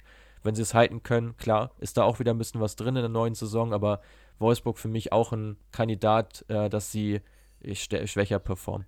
Genau. Gut, wenn wir nichts mehr zu sagen haben den, zu dem Verein, dann, dann, kommen wir zu Borussia, genau, kommen wir Borussia mal Dortmund. Kommen wir mal zu den Dortmundern. Wie lief da so die Vorbereitung unter Marco Rose? Ja, wirklich wechselhaft. Äh, lag aber auch daran, dass man viele Spieler einfach nicht zur Verfügung hatte. Äh, Ob es wegen der ähm, wegen der Nationalmannschaft war oder weil sie verletzt sind. Man hat insgesamt zwei Siege und zwei Niederlagen eingefahren. Ähm, Im DFB-Pokal hat man dann aufgrund auch einer Haaland-Show ungefährdet mit 3 zu 0 gegen Wiesbaden ähm, gewonnen. Äh, man hat gesehen, Rose möchte ein neues System implementieren bei Dortmund. Äh, das 4-4-2 mit enger Raute, ähm, wo man halt wieder diese spielstarken ähm, Achter hat. Ähm, welchen Spieler würdest du da gerne hervorheben? Ja, also ich bin sehr gespannt, welche Rolle Axel Witze einnehmen wird unter Marco mhm. Rose, weil er aus meiner Sicht halt nicht so richtig zu Rose passt. Er ist ein Holding-Mitfielder, der eher darauf bedacht ist, die Balance zu halten, ähm, der über viele ruhige ähm, Phasen, quasi für viele ruhige Phasen im Ballbesitz auch sorgt, eine sehr gute Passquote hat, mit 94,9 Prozent die beste der ganzen Liga. Ähm, ein sehr sicherer Passgeber, der eben immer wieder absichert. Ja, ich, ich bin mir nicht sicher, welche Rolle er unter Rose einnehmen wird. Also ich glaube, er könnte an Status stark einbüßen. Äh, und ich glaube, es könnte Moda Hut zugutekommen, der als äh, Deep Lying Playmaker dann agiert. Ähm, bin aber generell mal gespannt, ob nicht Dortmund auf lange Sicht gesehen diese Flügelspieler, diese Flügelzange vermissen wird. Also gerade Sancho, mhm. klar, ist jetzt auch einfach weg, kann es nicht mehr einsetzen. Ähm, bei ihm hätte ich zum Beispiel gar keine Idee gehabt, wo der in dem äh, 4-4-2 mit enger Raute überhaupt spielen soll. Ähm, also ich, ich bin mir nicht sicher, ob nicht Rose auf lange Sicht zu ausrechenbar ist, da jetzt so viel Wert auf das Zentrum, auf Angriffe durch das Zentrum zu legen. Ja, vor allem hat man ja auch mit einem Rainer einen Spieler, dem es jetzt nicht unbedingt liegt, liegt, liegt durchs Zentrum zu spielen, der auch gerne auf die Flügel ausweicht. Ähm, Moda Hut hatte ich tatsächlich auch so ein bisschen äh, gehofft, dass du ihn direkt als erstes nennst. Ist wirklich mein Wants to Watch. Ich habe mega Bock. Wurde er letzte Saison, als Terzic übernommen hatte, ähm, auch schon von ihm wieder reanimiert, sag ich so. Er hat vorher bei Favre kaum noch eine Rolle gespielt, ist aber wirklich so ein Fixpunkt zwischen Offensive und Defensive, spielt 57 Pässe pro Spiel, was extrem viel ist ähm, für einen Mittelfeldspieler, hat dabei auch eine Passquote von 87 Prozent wirklich stark und scheut sich auch nicht vor äh, den etwas schwierigeren Pässe. Also spielt 1,6 kluge Pässe pro Spiel und 1,8 Steckpässe. Auf den habe ich auf jeden Fall mega Bock. da bin ich echt gespannt, ob er die Leistungen aus letzter Saison wiederholen kann. Und ich denke auch, äh, wie du schon gesagt hast, vielleicht übernimmt er die Rolle auf der 6 von Witze. Äh, ich bin gespannt. Aber ich denke auf jeden Fall, dass er auf die Saison gesehen mehr Spielanteile haben wird als letzte Saison. Das, davon ist, glaube ich, auszugehen. Aber dann ist halt auch wieder die Frage, was passiert mit einem Witzel, der praktisch in dem System auch nur den Sechser geben kann. Das ist aus meiner Sicht mhm. keine große Option für die Acht. Ähm, zumindest müsste man da schon dann wissen, dass äh, Witzel dann deutlich defensiver agieren wird als beispielsweise in Bellingham. Ähm, auch ein anderer Spielertyp. Die nächste Frage, was passiert mit Emre Can, der auch eigentlich nur Sechser spielen kann da äh, in der Formation was passiert mit einem Torgen Hazard, der sich im Prinzip dann ja mit Reus und auch Reiner ähm, duelliert um den, um den Platz hinter den beiden Spitzen. Mhm. Ja, also ich finde, da sind viele Fragezeichen noch offen, so bei den Dortmundern, wie sich das da sortieren wird. Und wie gesagt, ähm, ich glaube, sie täten gut daran, ähm, nicht das System so festzutackern, sondern vielleicht auch da zwei, drei Varianten drin zu haben, äh, wo du nochmal eine andere Konstellation auch haben kannst, gerade im Angriff, wo es ja zeitweise mit diesem ähm, 3-4-2-1 mit diesen beiden hängenden Spitzen, wovon Sancho dann ja eine war, das könnte jetzt auch ein Malen vielleicht spielen, äh, gemeinsam mit, äh, mit einem Hazard. Das kann ich mir zumindest auch ganz gut vorstellen, dass es auch mal wieder Anwendung finden wird. Ja, definitiv. Also die Dreierkette sehe ich sowieso als Option bei den Dortmund. Ja. Äh, würde ich gerne sehen. Ähm, man hat dann mit Chan den dritten Innenverteidiger oder auch einen Zagadou, wenn er denn fit ja. bleibt. Also gute Alternativen für einen dritten Innenverteidiger. Man hätte für Guerrero eine Position, die wieder etwas offensiver ist. Er ist ja auch wirklich offensiv stark. Oder man kann auch einen Hazard ähm, dort spielen lassen. Ähm, weiß nicht, ob man einen Guerrero auf die Bank setzen würde, aber zum Beispiel bei einem Ausfall von Guerrero, Hazard hat das ja auch bei der Nationalmannschaft gespielt.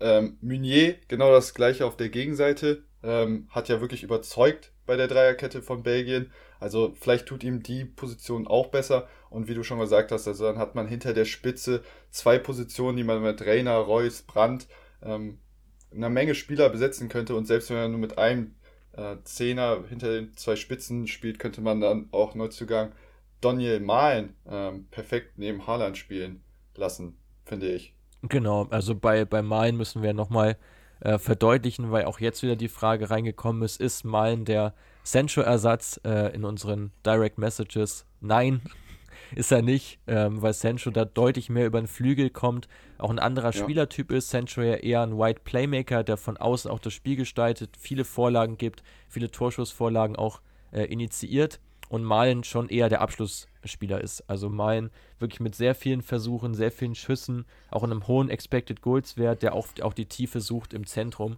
Ähm, also der ist schon ganz klar eine zweite Spitze. Neben Haaland könnte eventuell sogar einzige spielen, wenn Dortmund dann noch mehr auf, auf Konter setzt, wäre das, glaube ich, ähm, vorstellbar. Aber es ist auf jeden Fall nicht ein Spieler, der für die Schienenposition oder für den rechten Flügel beispielsweise jetzt unbedingt äh, in Frage kommt. Kann ich mir eigentlich nicht vorstellen. Ist eher so eine, vielleicht eine Variante für 10, 15 Minuten, um ein bisschen variabler zu sein. Aber über die ganze Saison hinweg wird er im Sturm agieren. Ja, Sehe ich genauso. Was traust du den Dortmundern zu? Mit Leipzig und Bayern hat man natürlich die äh, Vorjahres Erst- und Zweitplatzierten. Denkst du, Dortmund schafft es, Leipzig wieder vom Zweiten zu verdrängen oder sogar einen Angriff auf die Bayern? Ja, war ja schon extrem knapp. Die beiden trennte ja wirklich nur ein Punkt, die Dortmund und die Leipziger äh, in der Endtabelle. 65 Punkte bei Leipzig, 64 beim BVB. Ähm, ich glaube, also wem ich sehr viel zutraue, ist Haaland ähm, in der neuen mhm. Saison, der jetzt ja schon mit 3,2 Schüssen ordentlich gefeuert hat. 54 Prozent davon auch aufs Tor gebracht. Das ist mehr als bei Lewandowski. Also hat ähm, eine wirklich hohe Präzision auch bei seinen Schüssen. Ich glaube, dass er nochmal eine Ecke besser wird auch in der neuen Saison und da Dortmund noch mehr helfen kann.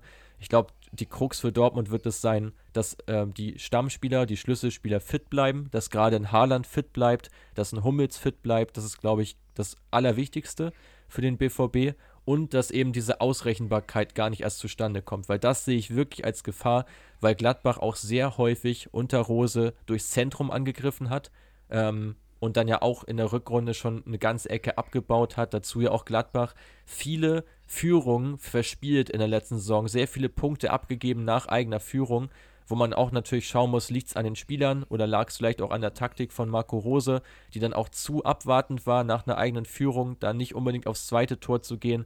Ähm, das sind alles so Fragen, die ja geklärt werden müssen in der neuen Saison. Und da kann natürlich auch jetzt ein Datenanalyst äh, nicht in die Glaskugel mhm. schauen und sagen, wie es dann laufen wird. Also Qualität ist, glaube ich, da. Ähm, das kann man auf jeden Fall sagen. Kader hat sich auch ähm, nochmal ein bisschen anders aufgestellt. Ich würde weder sagen besser noch schlechter mit Sancho, der weggegangen ist äh, und auch Malen, der gekommen ist. Ich glaube, der Kader ist jetzt ein bisschen verändert einfach. Die Ausrichtung wird verändert sein unter dem neuen Trainer.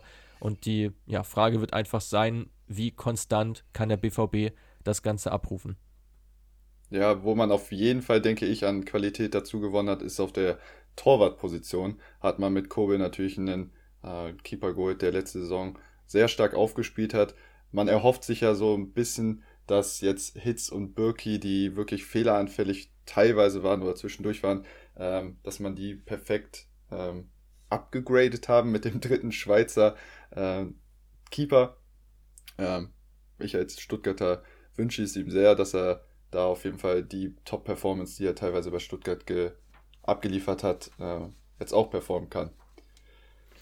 Definitiv. Also da sprichst du, glaube ich, was, was aus, was ähm, ja, der Wahrheit entspricht. Also Kobe generell ein sehr hoffnungsvoller Rückhalt, der ja auch sehr spielstark ist, was gerade den Innenverteidigern da auch nochmal äh, ganz gut zugutekommen wird und auch kann. Äh, gerade ja Hummels und Akanji auch beide sehr, sehr spielstark.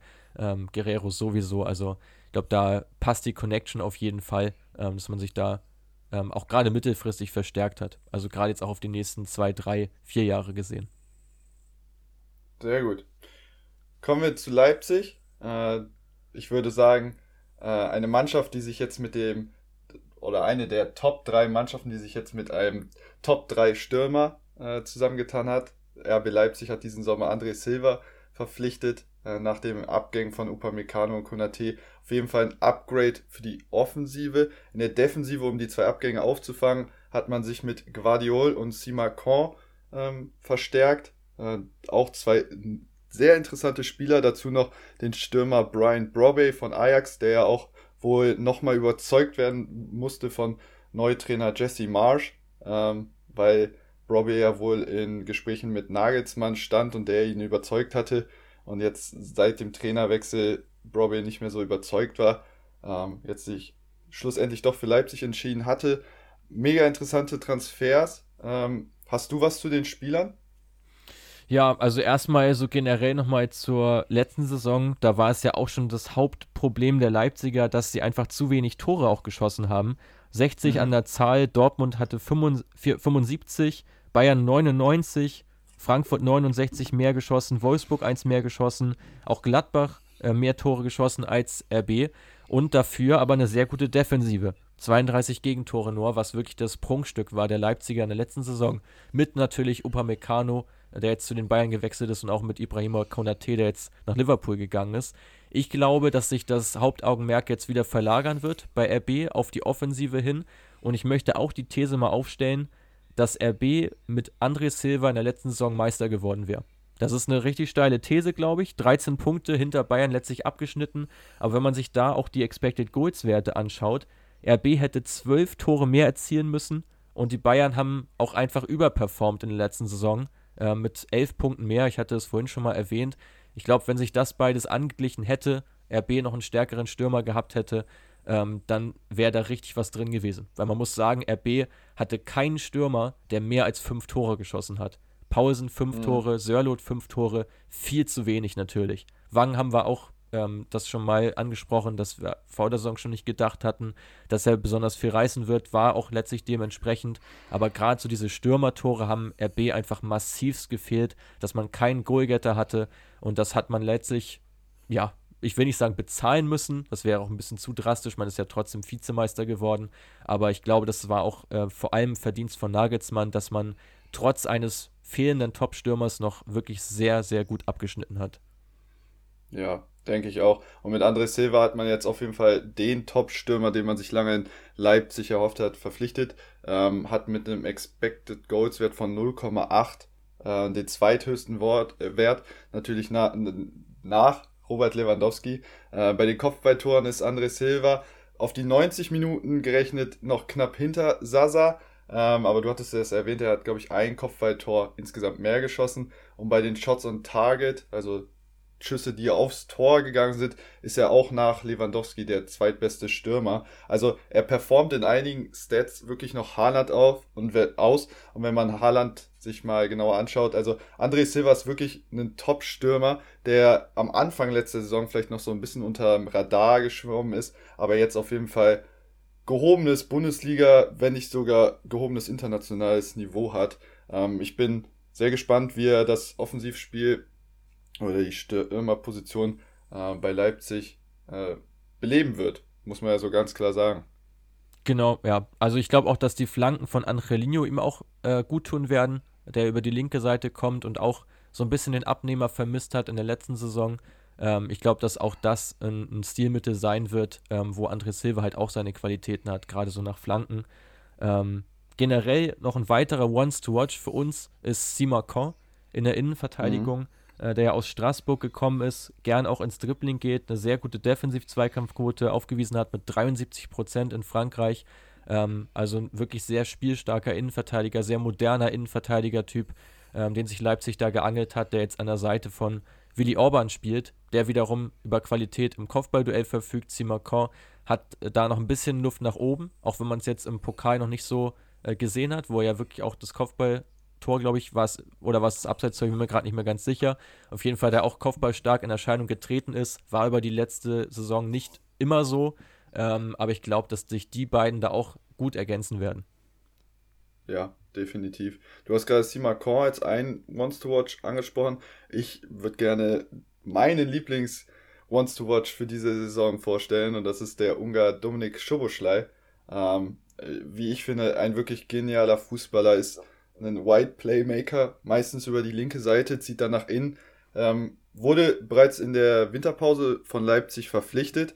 Ähm, hat, konnte aber aufgrund von hartnäckigen Verletzungen leider noch gar nicht zum Einsatz kommen. Hat aber in zwölf Einsätzen vergangene Saison, noch in der österreichischen Liga, bereits zwölf Scorer gesammelt. Vier Tore, acht Vorlagen. Ist wirklich ein Spieler, der über eine geniale Schusstechnik äh, verfügt, zudem aber auch gerne seine Mitspieler in Szene setzt. Vielleicht kann da André Silva ja auch von profitieren. Äh, mit 1,6 Torschussvorlagen und einem Schlüsselpass pro Spiel.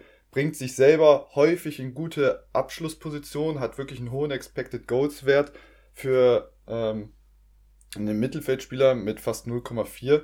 Ähm, ja, und ist zudem auch im Spiel, Spielaufbau, im Passspiel mit einbezogen. Also spielt oder hat in Salzburg äh, durchschnittlich 43 Pässe pro Spiel gespielt, was für einen White Playmaker wirklich viele Pässe sind. Also ich freue mich mega, den Spieler nächste Saison hoffentlich zu 100% fit ähm, in der Bundesliga zu sehen. Was hältst du von ihm? Ja, absolut. Also ist auch, glaube ich, ein absolutes Go-To, ähm, bei ihm genauer hinzuschauen.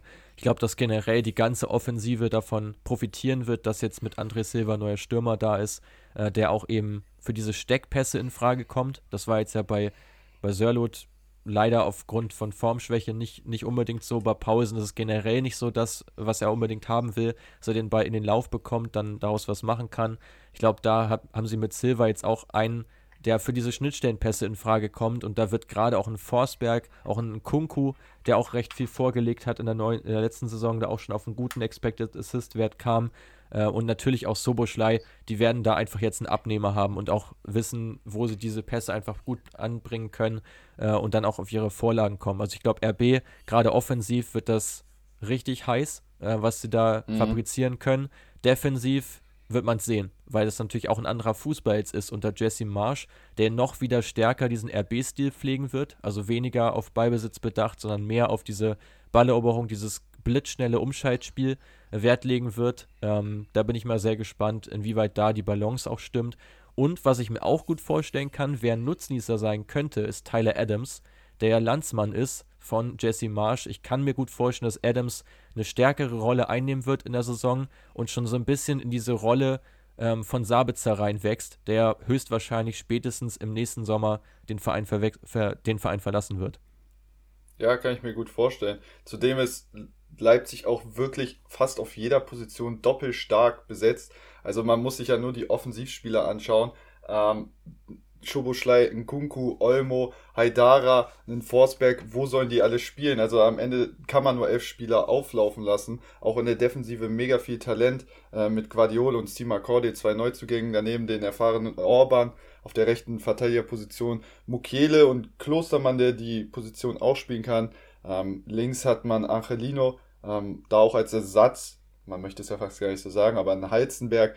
Ähm, auf der Sechserposition Kampel, jetzt noch Sabitzer, du hast ihn erwähnt, Adams. Also wirklich viel Qualität. Ähm, ich bin wirklich gespannt. Also ich, mit dem neuen Trainer weiß ich nicht 100%. Ich hätte ihn letzte Saison schon irgendwie einen näheren Kampf oder einen engeren Kampf mit den Bayern gewünscht. Ähm, ich bin gespannt, was sie dieses Jahr abreißen werden. Ich auch. Also ich sehe die drei auch als absolute Meisterkandidaten. Jetzt Bayern sowieso, aber auch Leipzig und Dortmund, glaube ich, dass wenn die Konstanz da ist, dass sie beiden, dass sie beide den Bayern gefährlich werden können in der neuen Saison. Mhm. Ähm, da gehe ich schon recht stark von aus. Also gerade auch bei Leipzig sogar noch einen Ticken mehr als jetzt beim BVB, weil ich glaube, dass die, die Truppe bei Leipzig halt auch komplett auf diesen Spielstil schon getrimmt ist und sich da nicht groß umgewöhnen muss, müssen, äh, im Gegensatz zum BVB unter Rose, wo bestimmt die eine andere Änderung jetzt drin sein wird, auch vom System her, ähm, glaube ich, dass Dortmund da vielleicht ein bisschen mehr noch ähm, strugglen wird im Verlauf der Saison als die Leipziger. Aber ja, bin mal sehr gespannt und ja, würde sagen, wir gehen jetzt nochmal aufs letzte Team ein und runden den Podcast damit ab, oder?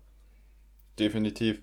Ich wollte noch kurz ergänzen, vielleicht ist es auch einfach eine Sache, du hattest es gerade kurz angesprochen mit Rose, ähm, wer, welcher Verein am besten mit dem Trainerwechsel zustande kommt, weil ja.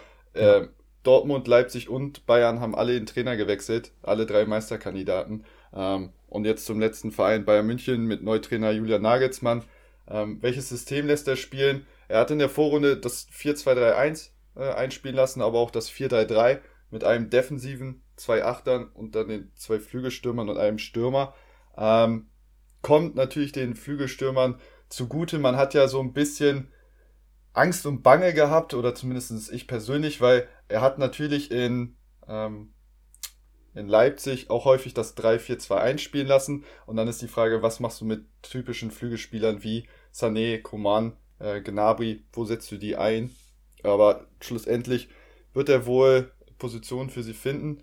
Ähm, auf der Abgangsseite hat man mit David Alaba und Jerome Boateng zwei verdiente Spieler, die den Verein verlassen haben und mit Dayo Upamecano auf jeden Fall einen starken Innenverteidiger verpflichtet. Ähm, dazu sind noch Omar Richards wahrscheinlich als Backup oder sehr wahrscheinlich als Backup für Alfonso Davis verpflichtet und einen zweiten Keeper, nachdem man Nübel abgegeben hat, hat man Ulreich ähm, wieder verpflichtet. Ja, Nagelsmann ist bis jetzt in der Vorbereitung noch sieglos. ist das ein schlechtes Omen für die neue Bundesliga-Saison? Was sagst du? Glaube ich ehrlich gesagt nicht. Also ich meine, wenn man sich anschaut, in welcher Formation die Bayern teilweise agiert haben, ohne diverse ja. Nationalspieler, das würde ich da jetzt nicht so hochhängen. Also ich finde, das wird auch von den Medien zu sehr ähm, jetzt darauf getrimmt, oh, gibt es große Probleme unter Nagelsmann. Weiß ich mhm. nicht. Ich finde sogar, dass ein Resultat wie ein Unentschieden gegen Ajax, die fast mit einer, ja, mit, der, mit einer schlechteren A11 gespielt haben, mit der B plus 11 vielleicht, ähm, da finde ich das schon recht beachtlich, dass sie überhaupt einen Unentschieden geholt haben. Ähm, ja, generell wird man natürlich bei Bayern jetzt auch schauen müssen, inwieweit ähm, Nagelsmann die ganzen Stars handeln kann, weil ihm das jetzt zum ersten Mal in seiner Karriere widerfährt, dass man wirklich absolute Weltstars im Kader hat. Das hatte er bei Leipzig jetzt, äh, bei allem Respekt vor den Leipzig-Spielern im Prinzip nicht. Ähm, das waren alles recht junge Spieler, die natürlich auch einen gewissen Status hatten, aber nicht dieses, ja, dieses Weltimage, wie jetzt beispielsweise bei einem Manuel Neuer oder auch bei einem Joshua Kimmich, ähm, Thomas Müller, wie er da, Robert Lewandowski, wie er da diese Mannschaftsführung handhabt, darauf wird es, glaube ich, stark auch ankommen.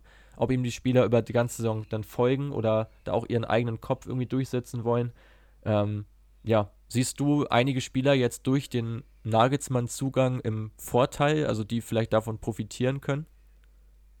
Ja, also einer, der letzte Saison schon unter Flick sehr interessant war und auch einer unserer Ones to Watch, der hoffentlich, möchte man ja schon fast meinen, ähm, mehr Spielzeit diese Saison bekommt, ist, äh, ist Jamal Musiala, ein typischer Inside Forward, ähm, zieht von der linken Seite häufig ins Zentrum und sucht da den Abschluss. 2,5 Schüsse pro Spiel, ist auch häufig im Strafraum, also 4,4 Ballaktionen pro 90 Minuten äh, im Strafraum. Dazu überragende 4,4 ähm, erfolgreiche Dribblings. Also von dem verspreche ich mir wirklich viel, wenn er die Spielzeit bekommt und ich hoffe es. Er hat natürlich die Stars, die du gerade schon angesprochen hattest, wie einen Leroy Sané, einen Kingsley Coman und einen Serge Gnabry auf den Flügelpositionen vor sich, aber er hat auch gezeigt nach seiner Einwechslung, dass er definitiv ein Unterschiedsspieler sein kann. Ich bin auch gespannt, ob er gerade in einem System, wo Bayern vielleicht 4-3-3 spielt, ähm, ob er da eventuell auch einer der, als einer der beiden Achter spielen kann. Ähm, das kann mhm. ich mir mhm. zumindest ganz gut vorstellen, dass er da nochmal für mehr Belebung auch sorgt. Vielleicht auch mal als Joker für einen Goretzka reinkommt. Kann ich mir bei ihm auch durchaus vorstellen. Ich glaube, er ist auf mehreren Positionen auch einsetzbar und jetzt nicht komplett auf links festgenagelt, sondern könnte auch für einen Müller mal eingesetzt werden, könnte sogar auch vielleicht rechts äh, eingesetzt werden für einen, für einen Gnabry eventuell ähm, oder auch für Coman, je nachdem wer, oder Sané, wer auf der Seite dann spielen wird. Ähm, ja, ich glaube, da gibt es einige Möglichkeiten. Was ich so ein bisschen als Schwäche sehe bei Bayern, ist immer noch die rechte Verteidigerseite ähm, mhm. mit, mit Benjamin Pavard, ähm, die, glaube ich, nicht auf allerhöchstem Niveau besetzt ist. Auch Bunassar hat noch nicht so richtig nachgewiesen, dass er, ähm, dass er die Rolle besser ausführen kann. Aus meiner Sicht hat man es da bislang immer noch verpasst, wirklich einen qualitativ hochwertigen Spieler zu verpflichten für die Seite, um diese Schwachstelle quasi zu beheben.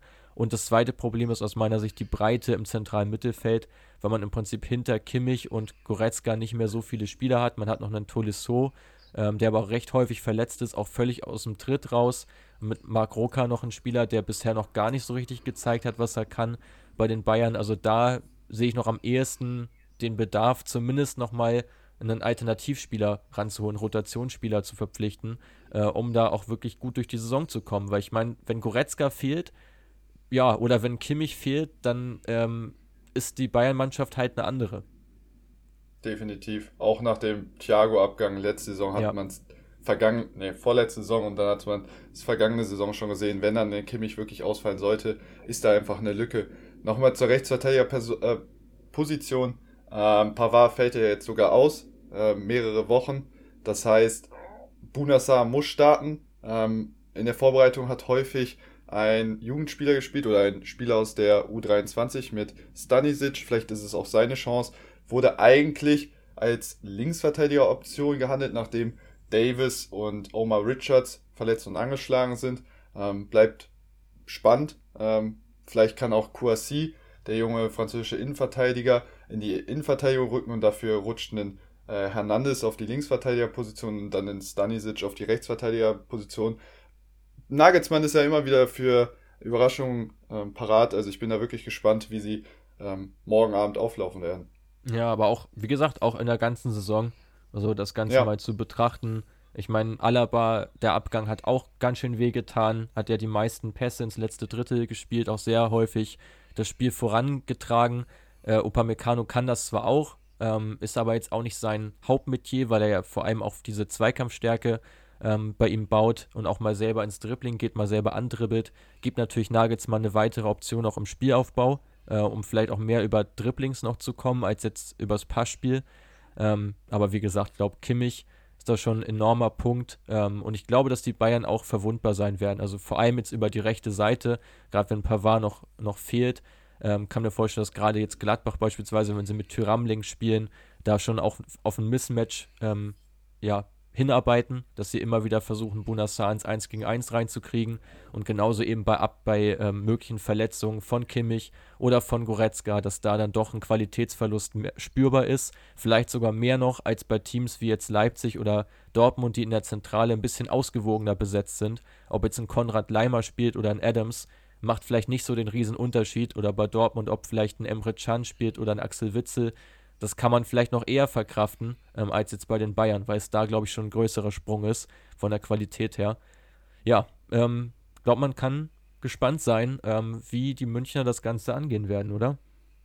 Definitiv. Vor allem hat man ja auch kein DFB-Pokalspiel von ihnen verfolgen können. Ja. Ähm, da ist man wirklich, tut man äh, im Dunkeln bis ähm, 19.30 Uhr, bis die Aufstellungen rausgegeben werden, wie sie schlussendlich auflaufen.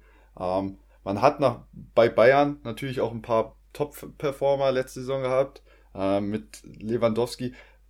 Den Fall haben wir noch gar nicht besprochen. Sollte der tatsächlich mal ausfallen, ähm, wer ersetzt ihn? Also er ist der Top-Performer, was die Expected Goals angeht. Nach seiner überragenden Saison 1,23 Expected Goals durchschnittlich pro 90 Minuten. Das ist schon echt Wahnsinn. Ähm, dann auch 2,4 Schüsse aufs Tor, auch Topwert. Mit Müller hat man den Top-Vorlagengeber auf 90 Minuten gerechnet, knapp 0,5 Assists. Und mit Alfonso Davis hat man auch einen Spieler, der jetzt fehlen wird, der 2,9 Antritte pro Spiel hat, ja. ähm, den linken Flügel hochläuft, ist auch der Topwert. Und mit Dayo Upamecano hat man auf jeden Fall jetzt auch einen Spieler verpflichtet, der wirklich extrem passstark ist, das dem Bayern wahrscheinlich zugutekommen wird, sehr wahrscheinlich. Ähm, 77 Pässe, davon 70 angekommen. Ähm, ist auf jeden Fall auch Top 2 wert. Ähm, ja, ich bin gespannt. Hast du noch einen Spieler, den man hervorheben sollte? Da, dazu eben noch Kingsley Coman mit seinen neun Dribblings, die er aufweist, mhm. mit auch mit über 60% Erfolgsquote. Ähm, generell in den Top-Ligen nur drei Spieler, die auf eine ähnliche Bilanz kommen mit so vielen Dribblings. Das sind Jack Grealish, der jetzt erst zu Man City gewechselt ist, und auch Ontiveros, ein recht unbekannter Spieler aus La Liga. Ähm, die drei kommen auf solche Werte, also Coman da auch wirklich ein ganz, ganz starker Wert im Dribbling. Ja, also ich glaube, du hast es richtig angesprochen, aber man muss natürlich auch auf der anderen Seite sagen, ich hatte es vorhin schon erwähnt, Nagelsmann mit einem Kader, wo du kaum Stürmertore hattest bei RB Leipzig, trotzdem Vizemeister geworden. Also das wirklich bald das Optimum rausgeholt aus der Saison, aus den Spielern, die ihm zur Verfügung standen, glaube ich, kann man das so sagen. Ähm, insofern, ja, denke ich, dass ihm da schon was einfallen wird, wenn tatsächlich mal Ausfälle kommen sollten. Ich glaube nur, dass es dann für Bayern besonders schmerzt, wenn sie halt parallel sind. Also wenn du jetzt wirklich zwei Spieler mal gleichzeitig nicht zur Verfügung hast, Kimmich nicht und Lewandowski nicht, oder beispielsweise auch ein Davis, wo es ja auch einen Qualitätsverlust dann gibt. Ähm, also es gibt wenige ja. Positionen bei Bayern, eigentlich nur die Flügel, wo du eigentlich ja dann zwischen Sané, Coman und Gnabry wählen kannst, ähm, wo du nicht diesen riesen Qualitätsverlust hast, wenn du da wechselst auf jeder anderen Position, glaube ich, äh, ist es spürbar äh, und muss dann eben durch taktische Maßnahmen wieder aufgefangen werden. Insofern umso spannender wäre die Saison, wenn sich Bayern jetzt tatsächlich nicht noch verstärken würde. Sabitzer auch immer noch im Gespräch, auch ähm, Atli von Toulouse, ein ehemaliger Mannschaftskollege von Quadio Kone, der zu Gladbach gegangen ist, momentan hoch im Kurs. Ähm, da könnte sich noch was tun, gerade in der Breite bei Bayern. Ich gehe auch eigentlich davon aus, dass sich dann noch was tut.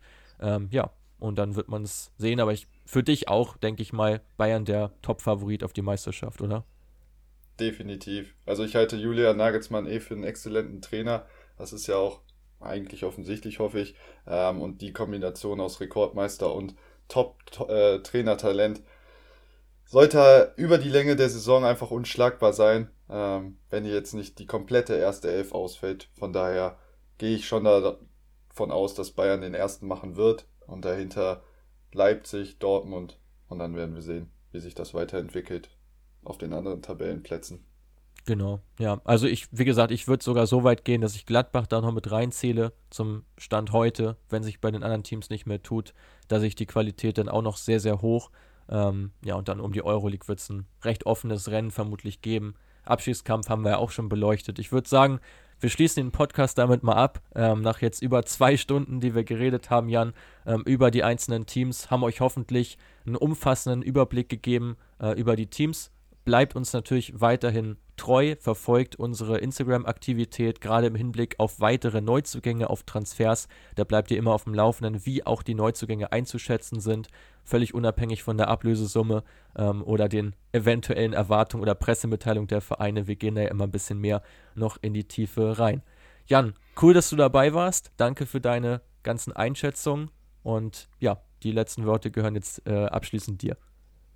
Ja, danke für die Chance. Es hat mir auf jeden Fall mega viel Spaß gemacht. Und wie Mats schon erwähnt hat, folgt uns gerne auf Instagram, ähm, auch auf LinkedIn. Äh, posten Mats und Quirin immer fleißig. Und ansonsten bleibt mir nur noch ein nettes Tschüss, Tschüss und auf Wiedersehen.